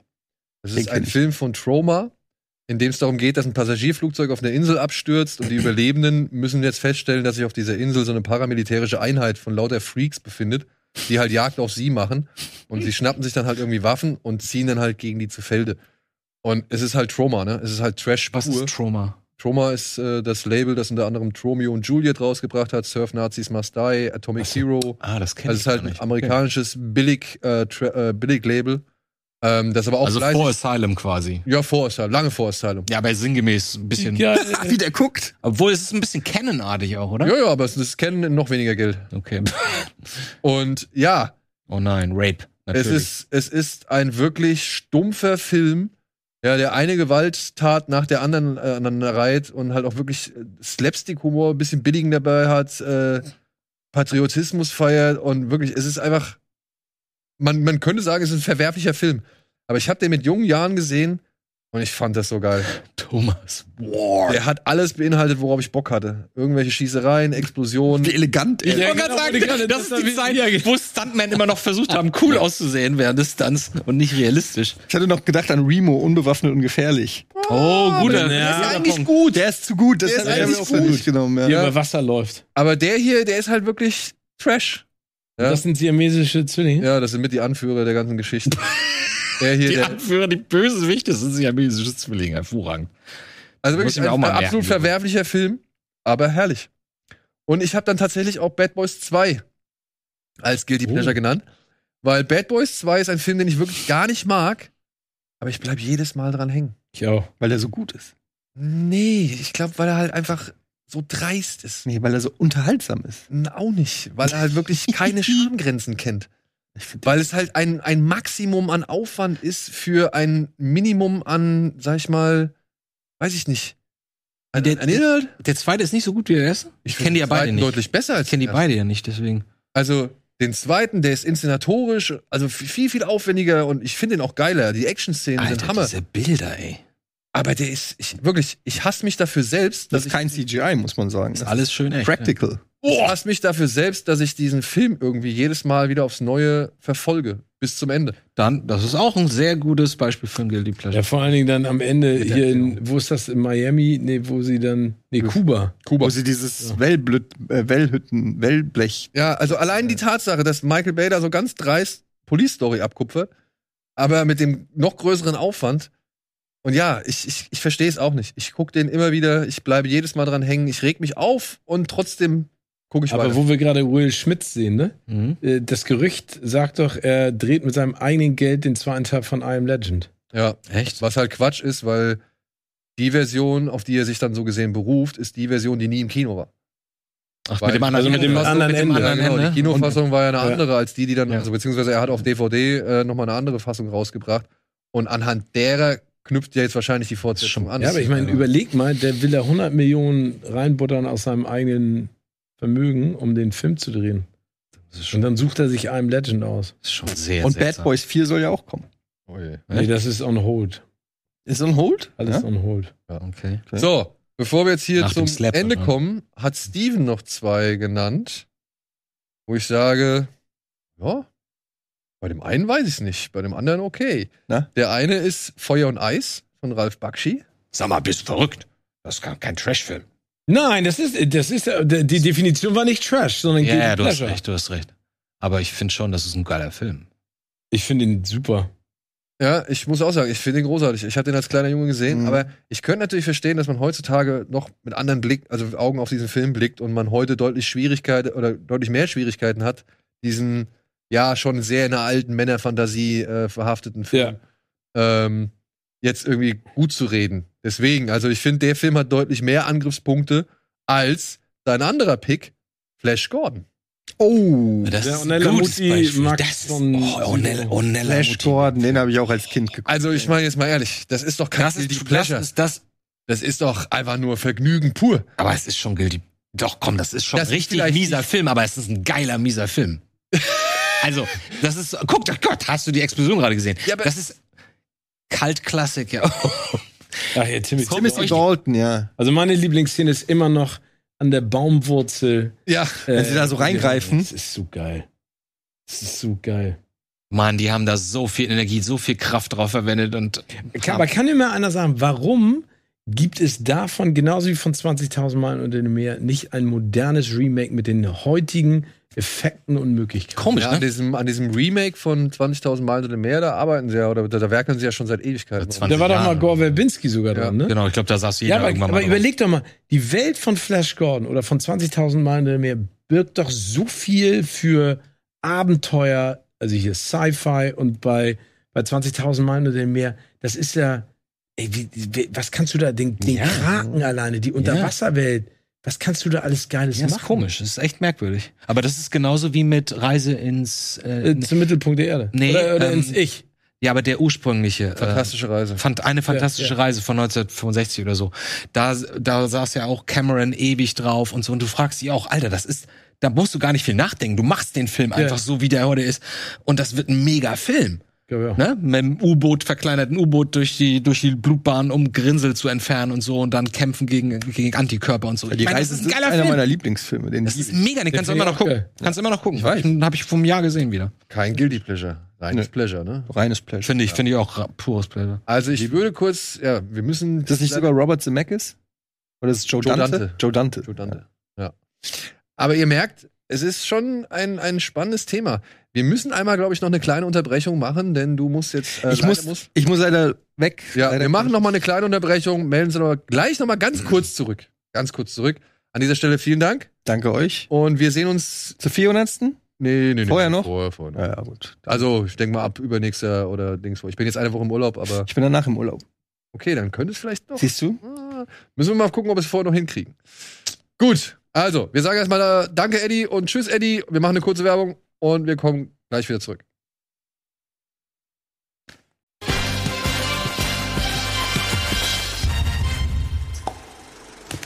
Oh, ist weg. So, da sind wir nur noch zu dritt, aber das trifft sich ganz gut. Wir sind auch k- kurz vorm Ende, aber jetzt noch ne, so ein bisschen ein paar Gedanken nochmal zusammenfassen. Ähm, Flash Gordon, ja, gebe ich euch auch recht, äh, könnte man eigentlich, aber ich weiß es halt nicht, ne? So ein Film, so bunt, so, Ja, so, so, weiß ich nicht, so, so lustvoll und irgendwie so völlig ignorieren, dass man vielleicht nicht die Mittel hatte, um das alles richtig darzustellen, aber trotzdem das Beste irgendwie draus gemacht hat oder einfach irgendwie vollen Einsatz gezeigt hat oder zumindest das Ganze nicht so, nicht so, ähm, weiß ich nicht, betrübt rübergebracht hat. Ich glaube, das kriegst du nicht mehr hin.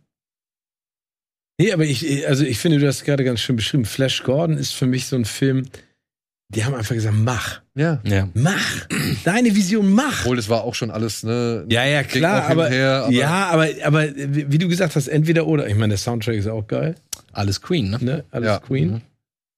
Du hast tatsächlich noch einen Film, wo ich sage, ja, da würde ich auch sagen, Guilty Pleasure, denn da findest du wahrscheinlich gerade in der Version, die wir alle gesehen haben, nicht so wirklich viele Fürsprecher. Mhm. World War Z.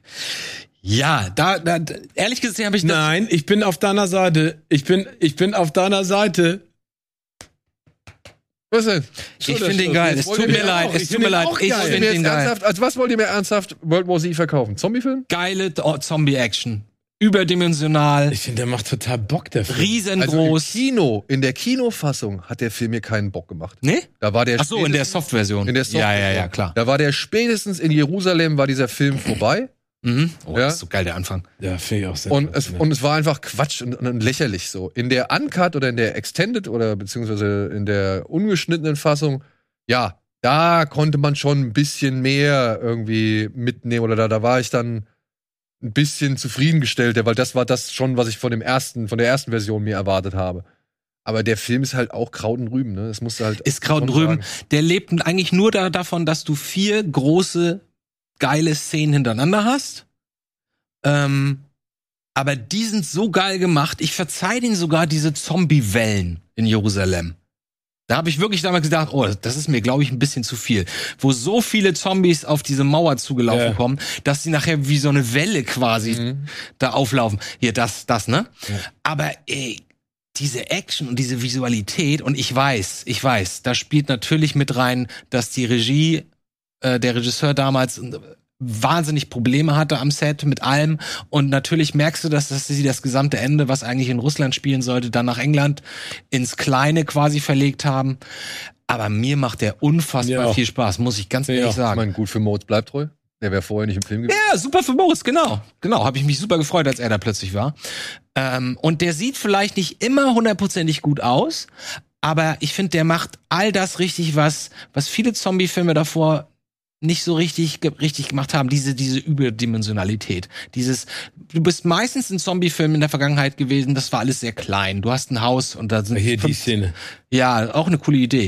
Äh, Diese Idee mit dem Wecker am Anfang, wo er, wo er das erste Mal, da lässt der Sohn dieses Spielzeug fallen und dann hörst du das Spielzeug runterzählen. One, two, three. Und er guckt währenddessen zu dem Toten und merkt, dass der Tote innerhalb von zehn Sekunden wieder aufwacht. Äh, das finde ich super. Und das im Flugzeug ist auch geil. Die Flugzeugszene finde ich richtig Alter. gut. Die wurde aber halt auch in der Kinofassung ruiniert, als er ihr die, vorher die Hand noch abhackt. So. Also, Es ist, es ist auch, äh, die haben auch ganz viel promotionmäßig. Also, da ist im Vorfeld schon so Wie viel heißt denn der schiefgelaufen. Regisseur nochmal? Ähm, das ist der Bond-Regisseur. Foster. Mark Foster Mark ist das, Foster, genau. genau. der Österreicher, ne? Oh, schau mir das auch nochmal Äh, an. Ähm, und ich muss sagen, ich habe viele Jahre immer wieder gelesen, doch, doch, doch, Teil 2 kommt. Ja, hab ich auch. Teil 2 kommt. Und ich so, geil. Ich bin gespannt, wie das weitergeht. Und ähm, ich habe, glaube ich, vor einem halben Jahr das letzte Mal nachgeguckt und dann hieß es wirklich, nee, nee, also es ist, das wird nichts mehr. Schade. Und ich finde den einfach Ja, toll. find Und ich gut. trotzdem, Auf ich, der anderen Seite. auch, auch wenn ich, wie gesagt, auch wenn mir klar ist, dass das im Grunde genommen keine Geschichte ist, sondern einfach nur ein paar geile, fette Actionsequenzen hintereinander und am Anfang ein bisschen Familie ähm, und mir nirgendwo hinführen, gefühlt. Ach doch, natürlich, wir versuchen das, das Gegenmittel, ne? darum geht's am Ende. Aber trotzdem, ich von mir aus hätte das noch vier Stunden so weitergehen können. ich Ich finde finde die das auch gut. gerne an. Ich fand das auch super. ja, ich fand es halt, wie gesagt, in der Kinofassung echt enttäuschend. Kann ich vollkommen nachvollziehen. Aber wir haben, War- aber du erinnerst, wir haben zusammen bei mir dann auch noch mal die neuere Ja, geguckt ja, ja. und haben echt gemerkt, oh, das ist schon ein In der Unterschied. neueren Fassung ey, ist er auf jeden Fall deutlich besser. Kennst du die? Die So. neuere Version? Und ich würde es nochmal mit einem absoluten, ja, ich, ich würde jetzt sagen, Inbegriff des Guilty Pleasure. Oh, jetzt bin ich gespannt. äh, beenden wollen. Und da muss ich aber dazu sagen, für mich war das nie ein Guilty Pleasure. Für mich war das immer ein fantastischer Film. Erst als das Internet dann da war, musste ich feststellen, dass dieser Film gehasst wird. Ich und dass dieser Film von allen als Scheiße Oh, ich, angesehen jetzt wird. Ah! bin ich aber gespannt. Aber was soll ich sagen? Ich liebe Howard the Duck. ah, ja. Okay, verstehe. Ich liebe Oh, Howard ja, the Duck. geil, ich habe mir diesen ich Film, auch. als ich ihn das erste Mal gesehen habe, ausgeliehen aus der Bibliothek. Ich habe ihn mir neunmal Ich habe den auch angeguckt. gesehen. Ich, Ich hab den finde auch, diesen ständig Film rauf und runter. Einfach Geil, dass du mir den wieder großartig. zurück ins Gedächtnis rufst gerade. Ja. Howard the Duck, Aber wie wenn geil. ich, aber ich möchte dich vorwarnen, wenn du den seit deiner Kindheit nicht mehr gesehen hast, ist es ein bisschen, ist ein bisschen komisch. Die Erfahrung habe ich zumindest gemacht. Aber ich kann vollkommen verstehen, wenn man als junger Mensch diesen Film sieht. Ach, guck mal hier, ja, konnten sie sich nicht zurückhalten, natürlich, Herr Lukas. Äh, ich- kann ich vollkommen nachvollziehen, dass das einen enormen Bahn- Eindruck auf einen Ein gemacht hat. bahnbrechendes Werk. Hier, wenn er, mit der, wenn er an den Kabel, also wenn er durch den, mit dem Sessel da durch die Gegend fliegt, und da haben sie die, die, die zum ersten Mal überhaupt die Kabel wegretuschiert. ILM, ja. Mhm. Groundbreaking Work, was da gemacht worden ist. Oh, die wusste ich Puppe nicht. Wusste war ich richtig scheiß teuer. Ja, die war wirklich richtig teuer. Das war eines der teuersten Animatron, eines, äh, eine der teuersten animatronischen Masken, die man zu diesem Zeitpunkt überhaupt Und dafür machte. sah sie nicht so gut aus, ehrlich gesagt. Oh, was? Die war doch. Ich hatte immer ein Problem mit den Augen, dass, dass, dass die Ente menschliche Augen hatte. Das war für mich so ein Uncanny Valley-Moment leider. Wer da alles mitspielt, sag mal. Das kann Aber ich es ist, nicht da, es ist doch eine Comic-Verfilmung. Ja, und ich meine, der Film kriegt's hin, diese Romanze zwischen Erpel und Menschenfrau nicht allzu cringy irgendwie rüberzubringen, Das stimmt. so, ja. Wirklich. Und, und auch die Selbstverständlichkeit, mit der Howard in diese Welt integriert wird. Keiner hinterfragt Howard, sondern einfach nur, was Der ist halt für ein da. komischer Vogel, der ist halt da. haben. ja, genau. Das war wegweisend für Marvel. Das ist so ein bisschen wie Ted. Ja, genau. Ohne Howard hätte es Ted niemals gegeben, meiner Ansicht Könnte sein, könnte sein. ohne Howard hätte es die Guardians of the Galaxy niemals so gegeben, wie es sie gibt. James Gunn hat sich wirklich sehr viel von dem Verhalten gegenüber Howard abgeguckt. Deswegen gehen da auch alle normal miteinander um. Und ich hab's, ich hab's nie verstanden, warum dieser Film, warum man den als Guilty Pleasure bezeichnen muss. Ja, finde ich aber auch nicht. Ja. Ich finde Ey, den auch. Ich finde ihn auch ganz schön schlecht. Aus daher welchem finde Jahr ich ist das der? cool. Von Von daher welchem Jahr ist denn der? 85, 86? Okay, dann habe ich den im Kino gesehen. Auch ey, ein Flop. Die Kritiker haben ihn Mega runtergemacht. Flop. Das war das Mega erste Mal, Flop. dass hieß, äh, Lo- George Lucas hat sein Mojo Ja, verloren. Bomb, ne? Also Duck, Duck Bomb, keine Ahnung, was weiß ich. Und so, deswegen, also, aber ich sage, ich liebe diesen Film und, und ich. Mir ist es mittlerweile auch echt nicht mehr peinlich, diesen Film irgendwie zu verteidigen oder so, weil diese Errungenschaften aus diesem Film auch schon einfach viel zu gut sind, als dass man irgendwie sich dafür schämen müsste, dass man das irgendwie mag. Ja, der ist technisch wahrscheinlich nicht mehr mit neuen Filmen vergleichbar und auch die, diese Stop-Motion-Animation von dem Monster und so, das kannst du alles jetzt auszählen. Und ja, es ist eine Ente mit einer Liebesgeschichte zwischen der Menschenfrau. Fine by me, Eine außerirdische Ente. außerirdische Ente. Aber er hat, als ich ihn zum ersten Mal gesehen habe, er hat alle Knöpfe getroffen, die man bei mir treffen konnte. Und ich liebe diesen Film. Ja, voll, vollkommen nachvollziehbar. Aber gut, das sind unsere Vorstellungen. Wir haben festgestellt, so einfach lässt sich Guilty Pleasure nicht mehr Guilty nennen. Ah, Ist nicht einfach. Ne? Ist immer persönlich. Ist Und immer je mehr Filme man gesehen hat, umso schwieriger oder umso weniger Schamgrenzen hat man ja auch. Ja, umso, umso selbstverständlicher nimmt man Dinge an, weil man sie auch eben für das sieht, was sie sind oder dahin ge- hinpackt, wo sie eigentlich hingehören. Mhm. Ich würde ja auch keinen Ingmar Bergmann mit einem Film, mit einem Godzilla-Film vergleichen oder so. Klar. Ja. Mhm. Und deswegen, es wird immer schwieriger, meiner Ansicht nach, und der Begriff muss auf jeden Fall mit neuer Vorsicht bedacht werden. Falls ihr das ähnlich seht, lasst es uns gerne wissen. Was sind eure Guilty Pleasures? Könnt ihr noch irgendwie problemlos Guilty Pleasure sagen oder habt ihr auch schon Schwierigkeiten, ja, ein Guilty Pleasure wirklich Guilty Pleasure zu nennen? Bitte schreibt uns gerne in die Kommentare und äh, lasst es uns, wiss äh, uns wissen, was für Guilty Pleasures eure denn sind. bin mir sicher, Ja. dass wir da einiges noch finden werden. Ja, in ich den freue mich schon Kommentaren. drauf. Ich schreibe mit für meine Liste. Ja, Die ja, genau. Filme. Cool. Vielen Dank, Andi. Vielen Gerne. Dank, Steven. Vielen Dank euch da draußen fürs Zuschauen, fürs Zuhören. Ich bin jetzt erstmal eine Woche im Urlaub. Nächste Woche wird Antje für mich übernehmen. Die holt sich, glaube ich, den Janosch dazu und einen völlig neuen Gast, der noch nie hier zu, äh, zu Gast war. Was ich ein bisschen schade finde, weil ich hätte ihn auch gerne äh, begrüßt, aber ich bin dann spätestens übernächste Woche, glaube ich, wieder am Start. Ja, ich bin gespannt. Alles klar. In diesem Sinne, macht's gut. Vielen Dank fürs Zuschauen. Bis bald. Tschüss.